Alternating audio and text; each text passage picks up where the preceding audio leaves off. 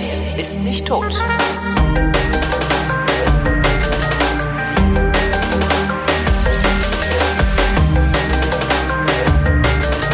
Willkommen zu einer völlig neuen Ausgabe der völlig neuartigen, brutal betonistischen, retrofuturistischen, ironisch modernen, urbanen, lehrreichen Unterhaltungsmatinee mit Tradition, die fast alle Fragen, die an fragen.vrind.de geschickt werden, vrindheitsgemäß jedoch garantiert nicht zeitnah beantwortet.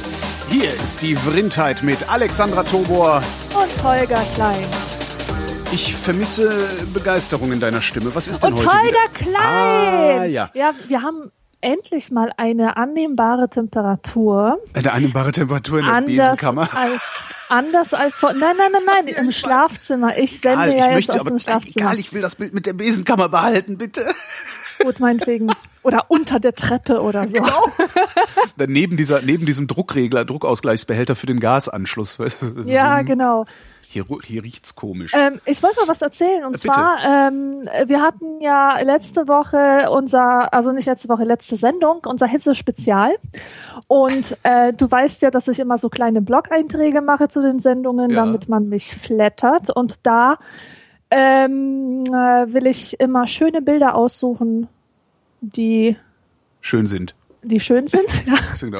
Nochmal Und hier, hier diesmal- Twitter, nimm dies. Schöne Genau. Bilder sind schön.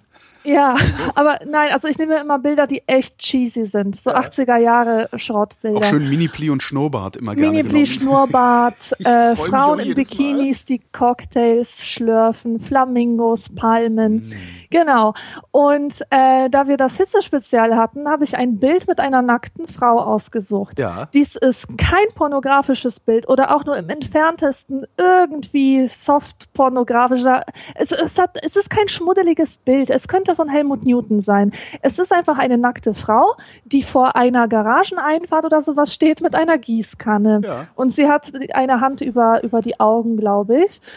Und ähm, hat auch so einen ziemlich modelhaften, also fast schon entsexualisierten Körper. Die ist einfach so mega schlank und muskulös. Und also, weißt Ja. du, so ein, so ein äh, kein, kein Foto, busenlastiges äh, Bild. So. Ja. Und ich verlinke diese Blog-Einträge immer auf Facebook. Ja.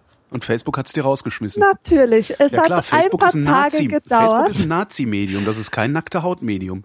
Es ist Wahnsinn. Ich Ja. habe eine, eine ähm, äh, nee, es fing damit an, dass ich mich auf Facebook nicht mehr einloggen konnte. Ja. ja dann wurde mir eine Warnung angezeigt, so stoppmäßig, stopp.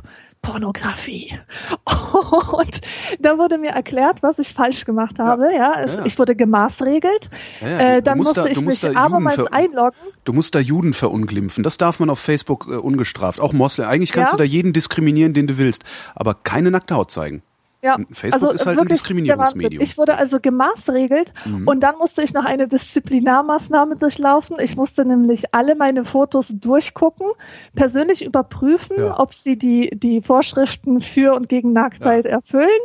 Und dann erst hatte ich meinen Account zurück. Und ich habe mir gedacht, das darf nicht. Das ist geil, ne? Da fragt man sich doch auch wirklich, was da, was da in der Geschäftsleitung oder wie auch immer dieses Unternehmen strukturiert ist, für Hohlköpfe sitzen. Also da sitzen halt Nazis, Schwulenfeinde, Moslemfeinde äh, und total verklemmte, also verklemmte Nazi, Nazi, äh, wie nennt man das denn? Wie nennt man denn diskriminierende Diskriminierer? Zum Also Kotzen. intolerante es ist- ja, ja. Arschgeigen einfach. Das ist, das ist echt, das ist halt total peinlich und und und das ist ja auch einer meiner Kritikpunkte an der Moderne. Ähm, diese diese verkrampfte Frigidität, mit der die Leute mittlerweile unterwegs sind. Du kannst ja du? heute schon, du, du, du, musst dir nur mal diese ganzen Blogs angucken, wo Mütter einfach nur schreiben, wie es wie es so mit ihren Kindern ist. Ja. Ähm, wie oft lese ich Blogposts, in denen Mütter einfach unsicher sind, ob sie ihr Kind überhaupt noch nackt draußen rumrennen lassen können, wie Weil das das- eigentlich seit hunderttausend Jahren gang und gäbe ist. Ich bin so froh, dass du das ansprichst. Das Das, ist ist nämlich eine ein Thema, das beschäftigt Katastrophe, mich jetzt schon ich. seit Wochen. Als Weißt würde, seit, nur weil, nur weil irgendwie, nur weil irgendwie ein nackte, eine nackte Vierjährige über den Spielplatz läuft, während ich daneben stehe, als würde ich da sofort zum äh, Kinderficker werden. Das ist unfassbar. Ja, vor allem hier. Ähm, seit zwei Wochen ähm, mache ich etwas, was ich nie in meinem Leben getan habe. Ich gehe ins Freibad. Und angefangen hat es damit, dass ich mit meiner Freundin und ihrer kleinen Tochter, vier Jahre alt, ins Freibad gegangen bin. Äh, die erste Beobachtung, die ich gemacht habe, war, ähm, das Kind zog sich aus. Ja, lief da so ein bisschen Ja. nackt rum. Die Mutter sagte zu ihm, ähm, komm, zieh jetzt bitte deinen Bikini an. Du weißt, die Bademeister mögen es nicht, wenn du nackt rumläufst. Ja, dann soll der Bademeister sich einen neuen Job suchen. Das hat meine Freundin zu ihrer Tochter gesagt, ja. Und äh, das Tragische ist doch, dass da diese Vierjährige steht, deren Bikini auf Das- nicht vorhandene Brüste verweist, ist, äh, äh, äh, ja. Und es dann heißt, es ist zu ihrem Schutz, um sie nicht zu sexualisieren, damit irgendwelche Kinderschänder nicht auf die Idee kommen, dieses Kind zu belästigen. Ich Das- finde das alleine- alleine, was das- alleine was das Pädophilie ist nichts, was ausgelöst wird dadurch, dass ein nacktes Kind vor einem herläuft. Das ist, das ist so, ich, ich frage mich, das, ich, ich verstehe das nicht mehr. Ich, ich, ich habe an bestimmten Ecken und Enden aufgehört zu verstehen, warum unsere, Gesellschaft sich selbst so strukturiert, wie sie sich strukturiert, oder sich selbst so verhält, freiwillig so verhält, wie sie sich verhält. Ja. Das ja. ist, äh, äh, Und äh, ähm, weißt du, ich glaube, das verschärft das Problem, dass es, natürlich. äh, dass es, äh, dass, dass es eigentlich ähm, eliminieren will. Ich, ich äh, habe das glaube ich schon mal gesagt, aber es ist doch wirklich äh, krank und bedenkenswert, dass durch diesen ganzen Pädophilie-Diskurs ich als Ja. Frau mich komisch fühle, Ja. wenn ich an einem Spielplatz vorbeigehe und mir Kinder beim Spielen angucke. Ja. Ich fühle mich komisch, ich fühle mich schuldig, weil ich diese Kinder angucke. Ich fürchte die Blicke der Mütter, dass ich ihre Kinder zu lange angucke. Ich als Frau habe sozusagen den ähm, Diskurs über angeblich pädophile Männer oder über pädophile Männer so weit internalisiert, dass ich das selber Ja. spüre. Das ist eine, das, Und, ist, das ist das ähm, ist schrecklich. Also das ist ich, mir geht es genauso, wenn ich irgendwo, weißt du, ich habe neuerdings, äh, ne, meine Freundin hat zwei Kinder, das heißt, ich bin die ganze Zeit irgendwie mit Kindern konfrontiert. Das heißt, ich gucke anders auf Kinder. Das, ich finde Kinder neuerdings interessanter, als ich das vor zehn Jahren noch getan habe. Ja. Das heißt, ich gucke mir Kinder an, weil die Kinder sind nämlich ungefähr so wie Erwachsene auf Pilzen. Ja? Und das ist ziemlich cool. Also das ist halt wirklich, ich guckst so ein Kind so, hä, läuft irgendwie so durch glotzt irgendwie Sachen an, die nicht da sind oder vielleicht doch und man sieht sie nur gerade selber nicht, weil man irgendwie einen Spamfilter hat oder so. Ich ertappe mich jedes Mal, aber ich denke, guck jetzt bloß nicht, grins jetzt bloß nicht so lange das Kind an. Weil nachher kommt noch irgendeiner vorbei und haut dir auf die Fresse, weil du ja ein Kinderficker bist. Ist neulich passiert, ne? Irgendwo in Bayern natürlich. Ähm, ist ein Typ mit seiner Tochter durch die Gegend gelaufen und hat eins auf die Fresse gekriegt, Nee, ne? weil, weil, weil die Leute gedacht haben, ja, hier, äh, Pädophiler mit seinen Zehnjährigen, ekelerregend. Ja, super, super Welt, in der wir leben. Ist doch echt der Wahnsinn. Ja. Nee, vor allem, ich, ähm, also ich finde diese Angst, äh, man lässt sich von seiner Angst so weit terrorisieren. Ja, ja. Wir leben, wir- wir sind, wir, Ähm, wir werden eine Angstgesellschaft. Und Genau. das an ganz vielen kleinen Dingen. Und das ist ja so die, die, die Diskussion, die ich seit einem halben Jahr über mich ergehen lassen muss. Nur weil ich sage, dass ich glaube, dass der Fahrradhelm einfach nur Ausdruck von Angst ist und nichts weiter. Das Ja. ist auch wieder so ein kleiner, kleiner Baustein. Und dieses, dieses Kinder angucken ist noch so ein kleiner Baustein. Kindern was anziehen, obwohl die, ich, ich meine, ich glaube, man lebt mittlerweile im, in der ehemaligen DDR, also im Osten, ein bisschen freier, weil da FKK-Kultur geherrscht hat. Also Ja. vielleicht kriegen wir da noch eine Generation lang äh, nicht ganz so viel Hysterie mit in der Gesellschaft. Dafür hast du da alles voller Nazis, ist halt auch scheiße. Mhm. Hier im, im Zeitmagazin ist gerade ein schöner Artikel über dieses Phänomen. Ähm, über das Phänomen, wie wir unsere paradiesischen Zustände verloren haben. Ah ja, ist der online? Obwohl ist egal. Ich, Ich, weiß nicht, ob der Abo. online ist, aber im Magazin ist der drin. Okay. Naja, auf jeden Fall ist das alles ganz schrecklich, denn ähm, wenn diese Mentalität etwas hervorbringt, dann mehr Leute, die sich überlegen, ob sie nicht vielleicht doch pädophil sind. Äh, weißt du, man hat Was doch, halt Quatsch ist. man hat doch, ja genau, äh, der, weißt du, die Anzahl der der äh, der Kinderschänder hat sich ähm, mitnichten vergrößert. Also die Zahl dieser Menschen, die übergriffig werden, Ja. die ist gleich geblieben. Die wird auch weiterhin gleich bleiben, nehme ich Davon, an. davon gehe ich aber auch aus, ja. Also es würde mich wundern, wenn sie nicht gleich bliebe, sagen wir mal so. Ja, aber dieses Thema, in dem es in unseren Köpfen präsent ist, Ja. äh, ach komm, don't even get me Das started, ist, weißt du? ja, das ist mit äh, allem so. Regt mich Also- schon wieder auf. Genau, das ist halt mit allem so. Ja, der, der Verkehr wird immer, Straßenverkehr wird immer gefährlicher. Nein, wird er nicht. Das kann man Ja. halt, ne? Wenn du dir das Massaker anguckst, das vor 30 Jahren auf unseren Straßen stattgefunden hat, das ist heute viel sicherer. Und trotzdem äh, äh, dürfen Kinder nicht alleine zur Schule gehen. Um Himmels Willen, da könnte ja was passieren. In der dritten Klasse, das ist ja schrecklich. Wenn meine Mutter mich in der zweiten oder dritten Klasse zur Schule gebracht hätte in der Grundschule, die hätten mich ausgelacht, meine, meine Schulfreunde. Ja. Ich wäre genau. die arme Sau gewesen und Ohne als nächstes Scheiß, in den ja. Mülleimer geflogen. Und heute bist du der Außenseiter, wenn du alleine zur Schule gehst. Dann hast du eine Rabenmutter. Ja. Wahnsinn, oder? Das ist, ich, also, ich kapier's nicht. Ich, äh, also, äh, wirklich. Aber das ist halt, das ist halt auch, ich, ich weiß es nicht, aber ein Teil davon ist mit Sicherheit auch Geschäftemacherei, weil du willst halt, ne? Du hast, oh, guck mal, äh, wir haben hier Helme, was machen wir damit? Ja, wir reden den Leuten ein, es ist gefährlich, auf die Straße zu gehen, das wird man nur noch mit Helmen machen. Ja, gute Idee. Wir haben hier Bikinis. Ja, komm, ey, für Kinder. Super Idee, völlig neuer Markt. Ja, Ja, Das ist ja. doch ein riesengroßer Markt. Bikinis für Vierjährige. Das ist echt der Wahnsinn. Damit der Bademeister, ja, der sowieso damit beschäftigt ist, die ganzen 17-Jährigen anzusabbern, ja, damit der nicht abgelenkt wird, davon die 17-Jährigen anzusabbern. ja, Alter, Alter. Da könnte ich mich auch den ganzen Tag einerseits drüber aufregen, andererseits glücklicherweise drüber amüsieren. Also weil noch noch ist es nicht Gesetz geworden. Also ich weiß nicht, mir macht das so große Sorgen. mir- Sorgen macht mir das auch, weil nämlich diese Hysterie irgendwann zum Gesetz wird und dann Ja. dann müssen wir uns aufgrund von Hysterie und nicht aufgrund von Fakten auf eine bestimmte Weise verhalten. Äh, gestern noch, ist noch nicht veröffentlicht, mache ich heute noch, gestern noch mit Florian Freistetter in der Wissenschaft drüber gesprochen. Das ist mit Gentechnik so, das ist mit Atomkraft so und das ist auch mit Tierversuchen so, weil es eine neue Webseite zum Thema Tierversuche gibt, haben wir drüber gesprochen. Dass ähm, völlig faktenfrei diskutiert wird, auf, auf, auf einem unglaublich hohen Erregungsniveau, das echt nur noch Hysterie ist irgendwie. Und auf einmal werden Gesetze draus gemacht. Auf einmal wird Gentechnik verboten, obwohl es vielleicht eine gute Idee ist. Was man gar nicht weiß, weil überhaupt nicht ordentlich drüber diskutiert wird, sondern immer nur äh, die armen Bauern. Und genau dasselbe hast du mit Sicherheit auch bei diesem äh, Kinderanziehen-Ding äh, und bei allem anderen, wo es irgendwie darum geht, mit Angst Geld zu verdienen. ja. Das Ja, ich finde, ich finde Kritiker, diese Kritiker, diese ahnungslosen Kritiker, ich finde, ihr einziger Sinn besteht darin, mehr Informationen aus dem Fachmann herauszukriegen. Weißt du, das wäre gut, wenn das das Einzige wäre, was die machen. ach so, äh, Einfach mal irgendwelche schwachsinnigen Thesen in den Raum stellen, damit der Fachmann die Gelegenheit hat, sich dazu zu äußern, bestimmte Ängste richtig zu stellen oder aufzuklären oder Ja, irgendwie das, sowas. Das Aber das Problem ja. Aber ist, dass dabei sie sind sie, ja- dabei sind sie gleichzeitig Einfluss haben. Ja. Und sie Ja. sind aber ja gleichzeitig faktenresistent. ja Also genau. sie tun das ja. Also es gibt ja so Fachleute. Ich meine, das auch wieder Florian Freistetter ist das beste Beispiel. Der antwortet auf jeden noch so abwegigen Kommentar bei sich im Blog und erklärt, warum das Quatsch ist mit der Homöopathie zum Beispiel. Und trotzdem kommt als nächstes, ja, aber mir hilft's. Tausendmal erklärt gekriegt, ja, aber mir hilft's. Und zack, hast du dann irgendwo, ne, und da, da, da wird's dann eben gefährlich, weil diese Hysteriker, die kommen halt auch irgendwann in Positionen, in denen sie, wie ich sagte, aus ihrer Hysterie Politik machen können.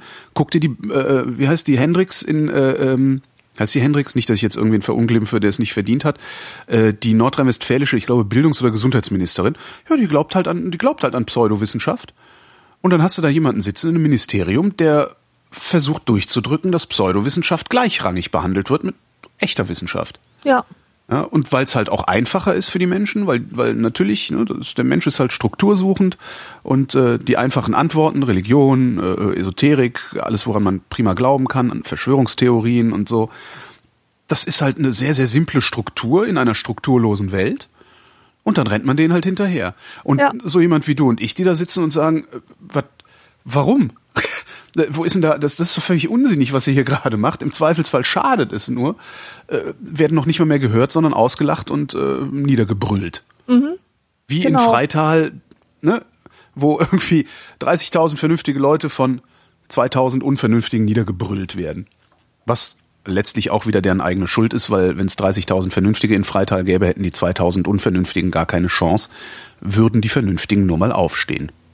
Ja. Passiert hier ja leider auch nicht. Aber wir sind doch ja eine vernünftige Instanz, genau, wir sind eine oder? vernünftige, wir sind die einzige Instanz, die noch Vernunft, bei der Vernunft noch groß geschrieben wird. Und so nennen wir die Sendung. Vernunft in Versalien. Ja, schön. Warte, ich muss mir das direkt aufschreiben. Sonst vergesse ich das nachher. Ich vergesse ja immer alles. Der Jan hat eine Frage. Und leitet sie mit äh, sechs Zeilen ein. Sieben. Ich saß gerade in der U-Bahn, ein paar Sitze vor einem Mann, der telefonierte. Dies tat er in einer mir unverständlichen Sprache. Vielleicht war er Inder, Tamile, Bangla, Bangladesch, Bang, ein Mann aus Bangladesch. Er unterhielt sich angeregt am Telefon. Allerdings tat er das in einer Lautstärke, mit der ich, glaube ich, noch nie in meinem Leben telefoniert habe. Ich hätte diese Lautstärke nur mit Schreien erreicht. Da kam mir der Gedanke, der mich schon öfter durchwaberte. Woher kommt es, dass manche Kulturen lauter sprechen als andere? Denke ich an afrikanische oder südländische Familien, kommt mir die typisch deutsche Familie doch ziemlich leise vor. Warum ist das so? Das ist eine interessante Frage, auf die es, glaube ich, nicht eine Antwort gibt, sondern ja. mehrere verschiedene. Ich kenne aus Oberschlesien folgendes Phänomen. Die Weiber, und ich nenne es wirklich Weiber, weil es dieser Frauentyp ist, kräftig gebaut, Hausfrauenkittel, ja. Muskulös, packen richtig an, ja die schreien, die haben eine Schreistimme. Und wenn ich an meine Kindheit denke, die haben alle in so Häusern gewohnt, die äh, relativ weit voneinander weg waren. Also nicht zu vergleichen mit diesem Reihenhaus-Ding, was wir in Deutschland oft haben, sondern äh, diese Kastenhäuser stehen schon getrennt von den großen das, wo der Bayern das Jodel, der Bayer das Jodel entwickelt, Jodeln entwickelt. Ja, ja, genau, genau. Ja. Die, die, ähm, die Höfe, die Häuser und so weiter, die, die stehen relativ ähm, weit voneinander weg und die Hausfrauen kommunizieren miteinander, indem sie sich gegenseitig über die Zäune was zubrüllen. Ja. ja.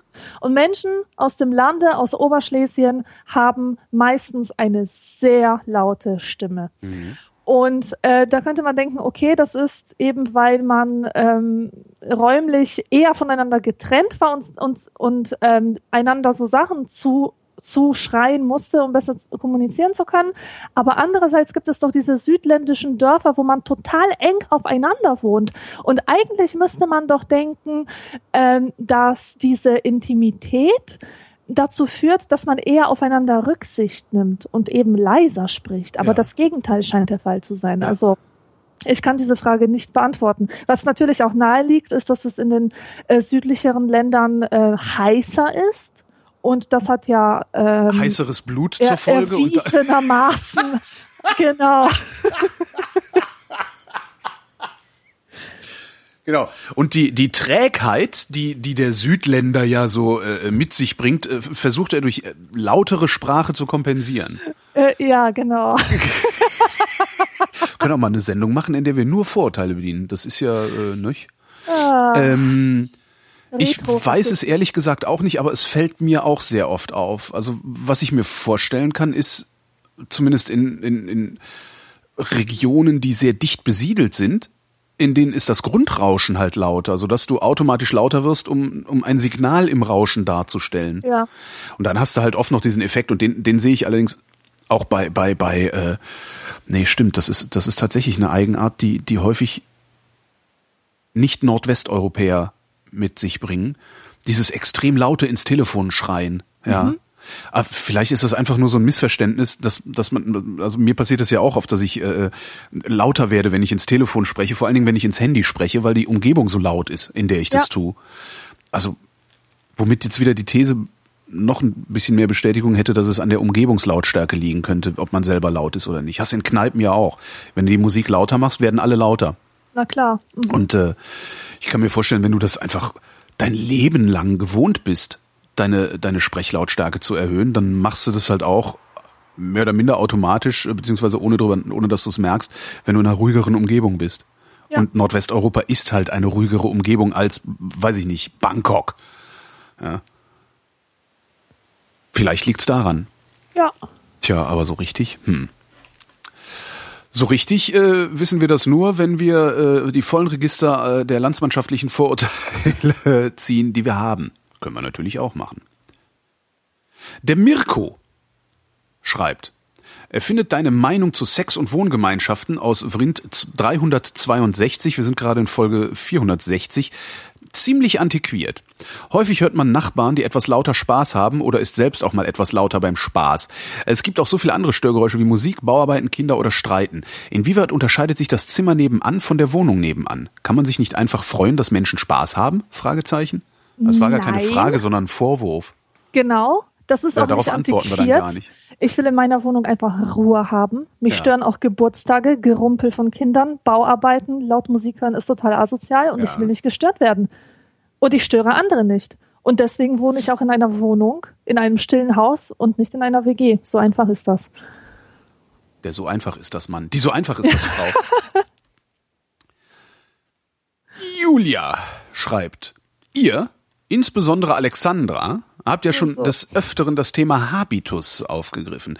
Wenn man Bourdieu folgt, ist es offenbar ziemlich schwierig, seinem Milieu zu entkommen. Dennoch, äh, also nicht Bourdieus Milieu, sondern seinem eigenen Milieu. Äh, Dennoch gibt es doch gerade in der heutigen Zeit sehr viele Aufsteiger, sogenannte Aufsteiger ist in Anführungszeichen. Ich denke da an ehemalige Bundeskanzler, die aus der Arbeiterklasse kamen, an Alex, die den Weg vom Immigrantenkind zur Buchautorin gegangen ist, äh, oder an mich selbst, schlecht erzogenes Schmuddelkind, das jetzt im fernen Ausland promoviert. Gibt es für solche Phänomene eine andere soziologische Beschreibung bzw. Erklärung oder bilden wir uns nur ein, die soziale Schicht gewechselt zu haben? Also Bourdieu ist ja das beste Beispiel, dass man das durchaus tun kann. Der war ja selber ein Arbeiterkind und ist dann zum Soziologieprofessor aufgestiegen. Allerdings hat er immer gesagt, dass es in der Kunstgeschichte so einfach nicht gegangen wäre. Also die Soziologie war als relativ neues Fach eher zugänglich für diese Bildungsaufsteiger, ähm, genauso wie später auch die Fernsehbranche äh, sehr offen war für Leute aus den unteren Schichten. Ja. Einfach durch ihre Neuheit, durch den Mangel an Tradition, durch den Mangel an äh, angehäuftem oder akkumuliertem kulturellen Kapital, was mit anderen Disziplinen ähm, verbunden ist. Ähm, was ich immer öfter feststelle, ist, dass Benachteiligte tatsächlich oft sehr viel härter arbeiten Ja. und in der Folge tatsächlich besser sind. Aber das bedeutet nicht, dass sie dann automatisch von den Eliten akzeptiert werden.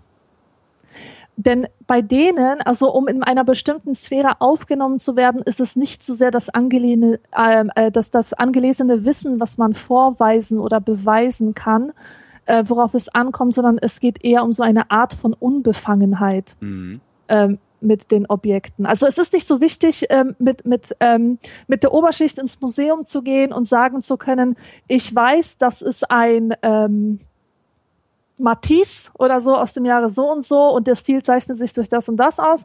Es ist viel wichtiger, sich in dieser Umgebung nicht allzu ehrfürchtig zu verhalten, sondern zu signalisieren, hey, ich kenne das von meiner Kindheit an. Ja? Ich weiß, ich Mhm. weiß, wie das hier läuft. Und ähm, diese Oberschicht, Leute, die gehen auch viel unbefangener mit ihrem eigenen Unwissen um. Die überspielen das oder machen da irgendwas draus, ja, aber die ähm, äh, die fühlen, die, die sind nicht so leicht zu entblößen, sozusagen.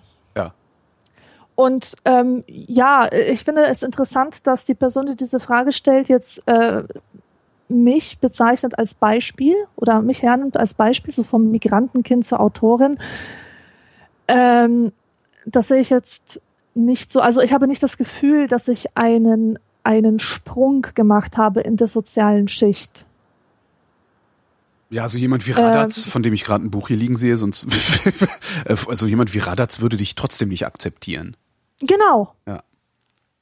Genau. Ja. Und äh, ich habe das auch im Studium äh, Und selbst wenn du selbst wenn du Bestseller mehrere Bestseller geschrieben hättest, fände Radatz dich halt immer noch das das ist die Polenkind. Was Ja, aber ich geil. Ich Radatz, lege jetzt äh, Radatz Radatz Sachen ist in den ja Mund. selber Herrlich. Polenkind. Radatz ist ja selber Polenkind. Ja, aber kommt der nicht aus. Groß- Nein, der kommt aus, der kommt aus einem ganz kleinbürgerlichen. Der ist ein, ein Ah. Paradebeispiel dafür von einem, der ganz klein angefangen hat, also der wirklich im Dreck geboren ist, ja, Ja. Und dann aufgestiegen ist zu einem, der Häuser auf Sylt hat. und darum nach so so nach unten den Tritt wieder, also der grenzt sich ja, Ja, zu seiner Herkunft genau, dann komplett ab. Genau, Ah, verstehe, genau. darum ist der Und- so. Und man merkt seine Verletztheit immer wieder. Deswegen hat er so ein überempfindliches Ego Ja. gehabt immer, weil er ständig den anderen beweisen musste, dass, dass er da mitmachen darf, mitmachen kann.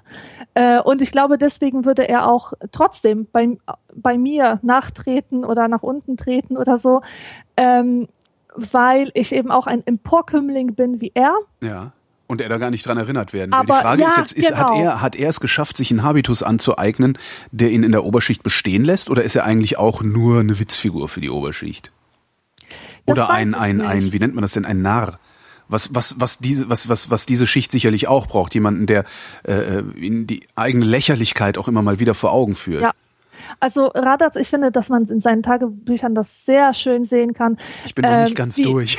Wie, wie sein Verhältnis so zur Oberschicht ist, denn er selber macht kein Geheimnis daraus, dass er sich Designerzeug kauft, irgendwelche Gabeln und Besteck und Skulpturen und Scheiß. Der weiß ganz genau, was, was angesagt ist und so. Gleichzeitig macht er sich lustig über die Kunstobjekte bei seinen Freunden ja. und, und sieht so ein bisschen darauf herab, dass die ja sowieso alles immer in den Arsch geschoben haben, äh, bekommen haben und so weiter. Also das Verhältnis zu ihm, äh, von ihm zur Oberschicht ist, ist schon von vielen Konflikten geprägt. Aber ich muss sagen, dass er das wirklich gelernt hat. Er hat gelernt, was es braucht, um sich den Anschein von, von dieser Höhergestelltheit zu geben. Und er hat ja auch wirklich Jahrzehnte von Arbeit in der Kultur- und Literaturlandschaft gemacht, die man ihm nicht einfach absprechen kann. Also er hat sich sozusagen bewährt. Ja.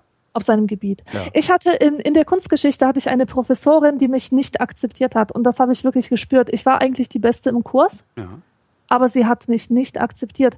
Und ähm, das war das war einfach großartig. Ich habe in einem Referat, also ich habe mir, ich habe nie versucht, irgendwas zu sein, was ich nicht bin. Und in einem Referat habe ich es gewagt, über einen Maler ähm, äh, zu sagen, dass ich, also in diesem Referat über den Maler habe ich zugegeben, dass ich in meinem Leben nicht mit Kunst in Berührung gekommen war, bis ich 20 oder so war ja. und angefangen habe, mir Bücher über Kunst für Kinder in der Bibliothek auszuleihen. Und da hat die erstmal doof geguckt, ja. Später hat sie erfahren, dass ich ähm, in der Studienstiftung des deutschen Volkes bin mhm. und sie war dort ähm, auch, also so als ähm, ah, Stallgeruch. als, als Vertrauensprofessorin. ja. Das hat mein Ansehen bei ihr aber keineswegs ver verbessert. Ich hatte Nicht? eher das, das Gefühl, hätte, das dass sie denkt, was hat die denn da verloren? So hatte ich das Gefühl, dass sie das über mich denkt. Und die hat sich geweigert, sich meinen Namen zu merken. Die hat sich jeden Namen äh, aus dem Seminar gemerkt. Aber immer wenn ich mich gemeldet habe, hat sie nicht gesagt, ja, Frau Tobert, sondern ja, mit den schwarzen Haaren. Geil. Weißt du? Super. Ja, also Wahnsinn. Und, und dann pass auf, ich habe in meinem ganzen Leben noch keine schlechtere Note als zwei gehabt ja. in, in der Uni. Sie hat mir für meine Arbeit eine vier gegeben. Und es war sowas von nicht gerechtfertigt. Sie hat mich des Plagierens bezichtigt, obwohl ich in meinem Leben noch keinen Satz plagiert habe. Und das, das siehst du mal. Und ich bin mir hundertprozentig sicher, dass es, dass es sowas war, dass, dass sie mich nicht akzeptiert hat, weil sie wusste, dass ich nicht aus ihrer Schicht komme. Und es ihr trotzdem zeigen kannst. Also mhm. trotz, es trotzdem mit dir mhm. aufnehmen kannst, zumindest mhm. inhaltlich. Genau, genau. Ja klar, wo soll sie dich dann sonst noch äh, abwerten? ja. Ja. Krass. Ja, ja ich habe also ich hab das nicht. Ich kenne niemanden aus der doch. Also ich habe einen guten Freund aus der Oberschicht, der ist nett zu mir. Ähm, und sonst kenne ich nur ein paar reiche Leute, ernsthaft reiche Leute, aber das sind alles mehr oder minder Neureiche. Und über die lache ich halt. Also Porsche-Fahrer, weißt du? Ja. fahr halt Porsche. Fahr, ja, okay, fahr halt Porsche, wenn du es brauchst. Also wenn ich jetzt diese Frage nochmal beantworten äh, sollte. Ja, mittlerweile sind die Türen viel offener, als sie es vorher waren. Das ist, das heißt, in unserer Zeit ist es viel leichter, einen Fuß in diese Tür zu bekommen. Ja. ja? Aber die Frage ist, fühlt man sich dann zu Hause hinter dieser Tür? Und ähm, es wird ja auch zunehmend wieder schwieriger aufzusteigen. Ähm, die, ja, die Durchlässigkeit, die, die, die Durchlässigkeit der Schichten, vor allen Dingen aus der, aus der äh, Unterschicht, die Mittelschicht, aus der Mittelschicht in die, naja, die Oberschicht, die teilt sich ja dann auch nochmal auf. Also du hast ja so eine, so eine, so eine, eine obere Oberschicht, nochmal dieses eine Prozent oben drüber. Ne? Aber die, die Durchlässigkeit auch innerhalb der, der Schichtungen äh, ist wesentlich schwieriger geworden. Also du kommst aus der unteren Mittelschicht kaum noch in die obere Mittelschicht, geschweige denn nach ganz oben. Und du kommst auch aus der Unterschicht kaum noch in die Mittelschicht. Das ist schwieriger geworden und in dem Moment, wo das natürlich unten schwieriger wird, aufzusteigen, wird es auch oben ein bisschen schwieriger, nach ganz oben aufzusteigen. Mhm. Mhm. Was, was ich gemerkt habe, ich habe, äh, ich spüre meine Freiheiten, aber gleichzeitig auch eine vermehrte Unsicherheit, eine ganz große Unsicherheit bezüglich, wer steht denn jetzt über mir und wer steht unter mir, beziehungsweise, also jeder steht eigentlich über mir, aber ähm, Siehst du, jeder steht unter mir. Schön für dich. Aber trinkt, ich habe halt das trinkt. Gefühl, jeder steht über mir, aber ich ja. weiß nicht, inwieweit er über mir steht. Und ich habe ein ganz großes Problem zum Beispiel bei diesem Duzen und Siezen. Ja. Ja, das ist in so vielen verschiedenen Berufs, ähm, und, und komischen Milieus so verschieden. Also ich, ich habe viel mit den, ähm, ich habe viel in den Medien ähm, äh, gearbeitet. Und da hat man sich immer geduzt. Das, Fast ausschließlich, das ja. Gab es eigentlich nicht, dass man sich, dass man sich sieht. Und äh, ich habe immer gedacht, dass die Buchbranche so ähnlich funktioniert wie die Nee, äh, Medienbranche. Echt? Das hätte ja. ich im Leben nicht gedacht. Also da wäre ich sofort davon ausgegangen, dass die sich alle siezen und irgendwie ja. Einstecktücher haben, äh, um sich auch abzugrenzen von so so Spacken wie mir, die ja nur so elektronische Medien machen, aber nichts gedrucktes ja. und so. Also, ja, also ich wusste es nicht. Zumindest was, also ich denke jetzt nicht an hohe Literatur im Sinne von Surkamp, sondern ich denke jetzt an so ganz normale Unterhaltungsliteratur und bla, so okay. Scheiß halt. Trotzdem. Und äh, da habe ich ähm, mal den Fehler gemacht, einen Menschen, der ähm, Agent war, zu duzen, ohne ja. ihn zu kennen. Der war ganz böse und es gab keinen weiteren Kontakt mehr. Geil. Das hat mich tief verstört und hat eine grundlegende Unsicherheit in mir installiert, die mich jetzt wirklich solche Situationen fürchten lässt wie sonst was. Ich weiß einfach nicht. Es gibt Professoren, die mich duzen und es gibt ähm, irgendwelche Spacken, die darauf bestehen, dass ich sie sieze. Und das ist es halt, ne? Es, das es ist halt, werden wollen ich ist weiß halt der, es nicht. Das gesiezt werden wollen ist der Doktortitel des kleinen Mannes. Ja, ohne Scheiß, ja. ja. Halt Kommen ja, wir zu. Und, was? Äh, ja, ja. Nee, ja und äh, bitte. Nein, ich wollte noch was. Ich ja, wollte noch mal. was sagen. Und zwar, ähm, ich habe auch etwas, was, was, was ich nicht loswerde. Und zwar, ich könnte nie über 200 Euro für eine Handtasche ausgeben. Mhm. Und ich fühle mich furchtbar, wenn ich zu einem Friseur gehe, wo man für einen Haarschnitt 50 bis 100 Euro zahlt, statt ja, weil, einfach nur 20. Weil du die Kohle nicht hast. Ja, aber selbst wenn ich sie hätte. Sagst du jetzt. Meinst du? Ja. Ich glaube nicht. Also das ist mir unvorstellbar. Selbst wenn ich Millionen hätte, es ist mir unvorstellbar, in einen Laden reinzumarschieren und mir einen Gürtel für 500 Euro zu kaufen. Die ist vor allen Dingen unvorstellbar, Millionen zu haben. Ich glaube, dass das viel früher anfängt, dass die die Unvorstellbarkeit äh, so viel Geld für Dinge auszugeben. Ich habe in den in den in den Jahren, also, also die Jahre, also meine fetten Jahre, da war ich durchaus in der Lage, und bereit und habe das auch getan, 150 Euro für ein Oberhemd auszugeben. So. Ähm, würde ich heute nicht machen, weil ich habe das Geld nicht mehr. Ähm, aber ja, ich glaube, man macht das. Ich glaube, wenn man, wenn man dazu in der Lage ist, dann tut man das auch. Vielleicht aus ein bisschen anderen Gründen. Also ich weigere mich, also was ich nicht machen würde, ist, äh, es gibt so, so eine komische, ich weiß gar nicht, ob das die wirklich eine echte Oberschicht ist oder ob das auch wieder nur so Neureiche und deren, deren Kinder sind, ähm, die in so extrem schrill bunten Ralf Lauren Polohemden rumlaufen. Mm. Also völlig völlig albern angezogen sind, eigentlich viel zu viele Farben am Körper tragen, aber äh, überall halt Insignien des ich habe Geld drauf gestickt und genäht und sonst wie. Ähm, dafür würde ich natürlich auch nicht viel Geld ausgeben, aber einfach nur weil ich denke, dass das lächerlich aussieht. Ja. Aber so grundsätzlich bin ich dazu bereit, habe das auch schon getan und würde es, naja, ich würde es vermutlich nicht nochmal tun, weil ich mir der Sinnlosigkeit einer solchen Ausgabe bewusst geworden bin. Also ich würde mir halt ein Hemd für 60 Euro kaufen und die restliche Kohle in irgendwas anderes stecken, was ich äh, auch haben wollen würde oder sinnvoller fände. Aber so, ja. Ich glaube aber schon, dass du das tun würdest. Weil im Zweifelsfall ist diese Handtasche ja schön. Mhm. Und der Friseur ist halt auch so ein Gesamterlebnis. Das ist so, ich, ne, wie ich in London mir für, wie viel habe ich da bezahlt? Ich weiß gar nicht mehr, 45 Pfund oder sowas, äh, äh, mich hab rasieren lassen ja, für irgendwie 60, 70 Euro. Was total absurd ist. Also das ist, ne, gut, jetzt habe ich das nur im Urlaub gemacht. Aber so prinzipiell ist natürlich diese, diese, die, das Gesamtkunstwerk oder das Gesamterlebnis bei so einem schweineteuren äh, Innenstadt-Barbier äh, nochmal ein ganz, ganz anderes als eins, das ich jetzt hier in Kreuzberg für 15 Euro beim Barbier habe. Ja, Die Rasur das stimmt, ist gleich, gleich gut. Eventuell ist sie beim Türken hier sogar noch besser, ja? weil der nicht so viel Wert auf Shishi legt, sondern auf die Rasur an sich. Aber das Gesamtding ist es dann letztlich doch wieder wert gewesen. Siehst du, bei mir geht es eigentlich gar nicht so um das Geld, sondern um die Diskrepanz zwischen dem, wie ich mich fühle und, und dem, was ich glaube, wofür, ähm, für welche Art von Leuten dieses Erlebnis gemacht ist. Ich war tatsächlich vor ein paar Monaten bei einem Friseur, der sehr teuer war. Ich habe 120 Euro, glaube ich, bezahlt insgesamt yeah. für Haare färben und Haare schneiden. Alter.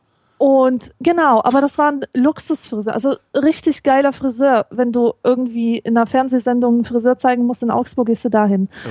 Jedenfalls ähm, war ich da und jeder einzelne Mensch, der da reinkam, da konntest du sehen, oh Mann, die haben Selbstvertrauen. Das sind Menschen, die haben, die haben Würde, die haben, ja. die wissen, dass sie sich was wert sind, die, die haben Klasse, die sind gut gekleidet und ich kann mir da total total wie so ein ah, Pickel verstehe. vor. Ja, und ähm, es war eigentlich, ich wurde auch gut behandelt und alles, aber ich habe nicht das Gefühl gehabt, dass ich das in irgendeiner Weise verdiene. Und als ich ähm, neulich nochmal darüber nachdachte, äh, ob ich da wieder mal einen Termin ausmachen soll, und zwar nur zum Haare schneiden, da dachte ich, nee, du hast ja gerade einen Pickel, da kannst du jetzt nicht hin. Ah, okay. Weißt du, gleich sowas. Ja, ja, ja.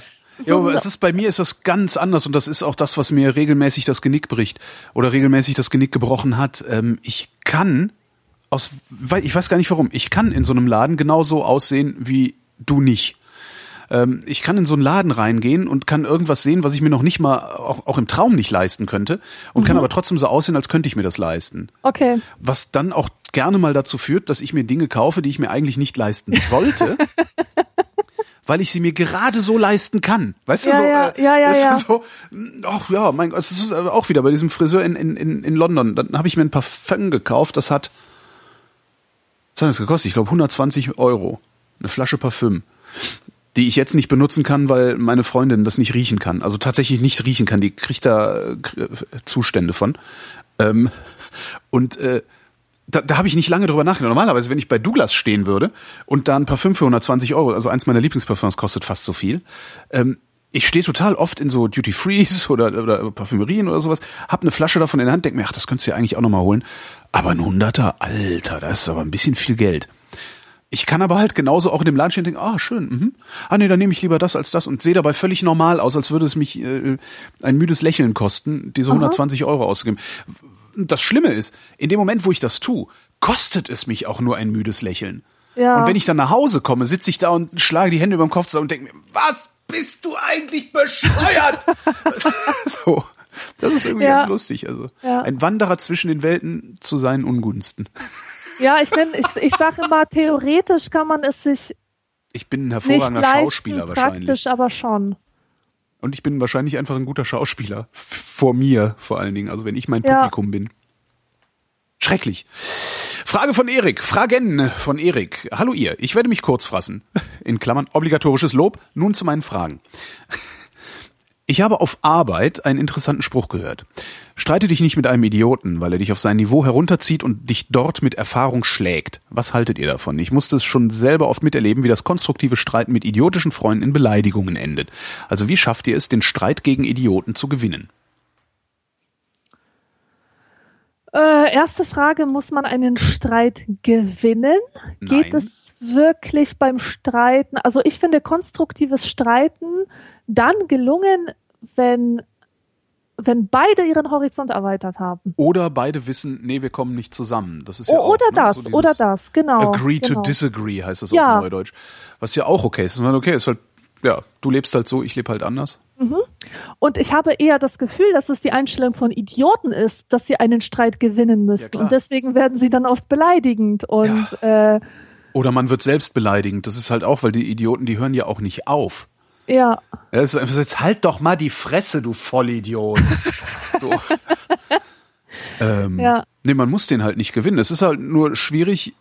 Das, das Problem, was, was, was ja oft da ist, ist, du, du merkst ja oft erst im Streitgespräch, dass du es mit einem Idioten zu tun hast. Wenn er nämlich Fakten nicht zugänglich ist, äh, auch wirklich be dem besseren Argument nicht zugänglich ist. Also man, man kann ja auch, ne, es gibt ja auch, selbst wenn es faktenfrei ist, gibt es ja Argumente, die sind besser und die sind schlechter, auch objektiv.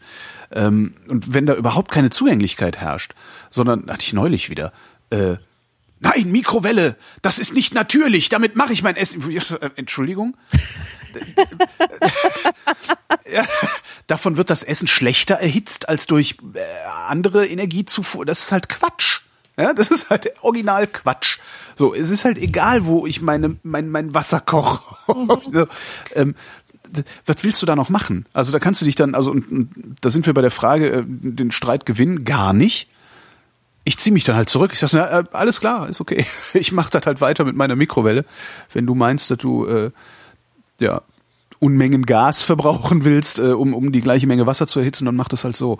Ähm, ja, man gewinnt das nicht. Also man streitet sich nicht mit denen. Also ich versuche tatsächlich Diskussionen mit Leuten, die ich für Idioten halte, also auch wirklich für Idioten halte. Es ist idiotisch, sind wir alle mal und immer wieder. Aber es gibt halt auch welche, die sind halt echt Idioten, mit denen streite ich gar nicht, mit denen diskutiere ich gar nicht. Ähm, das Einzige, was ich mit denen mache, sage ich ja immer, ist, deren Argumentationsweise oder deren Diskussionsart zu dekonstruieren, mhm.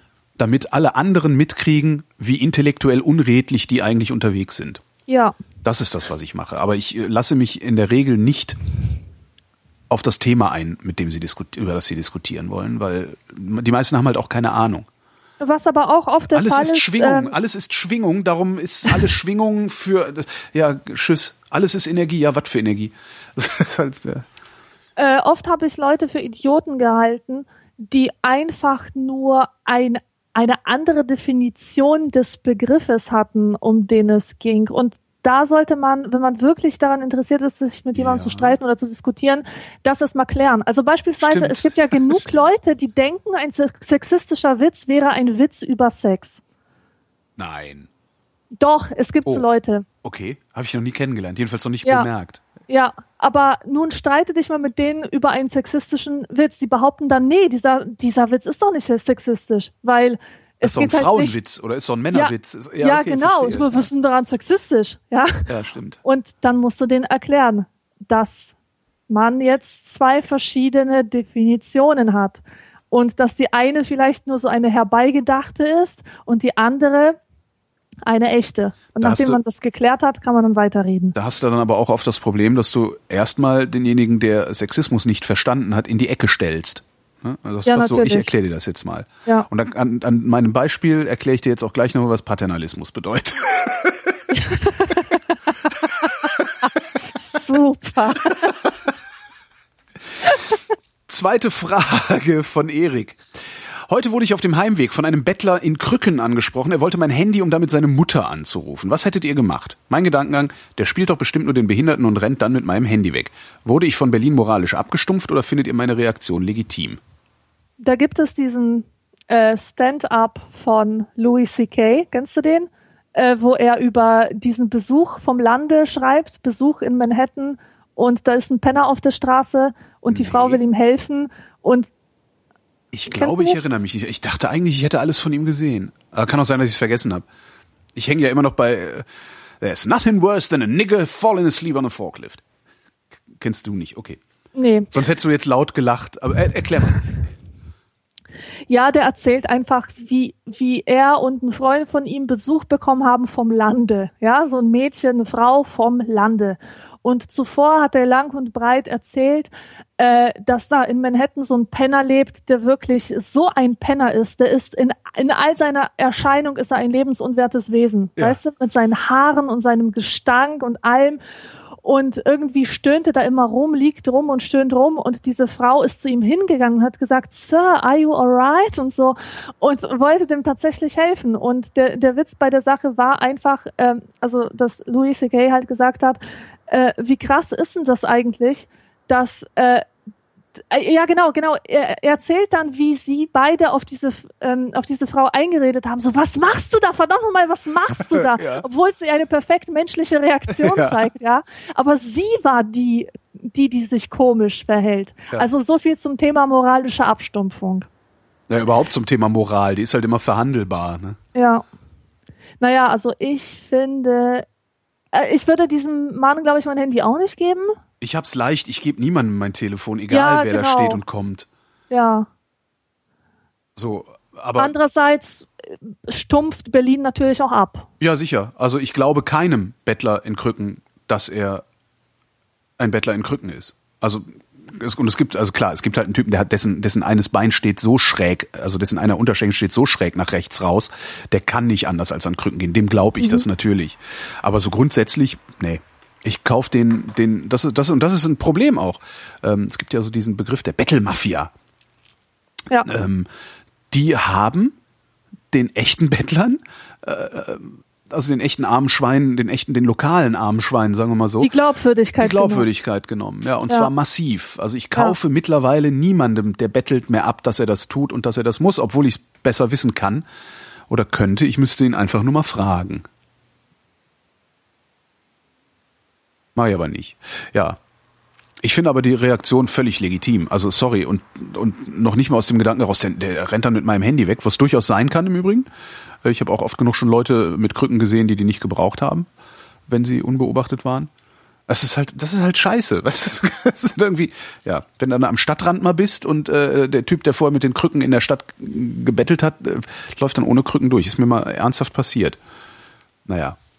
Ich, nein, ich finde das völlig in Ordnung, so zu reagieren. Ja.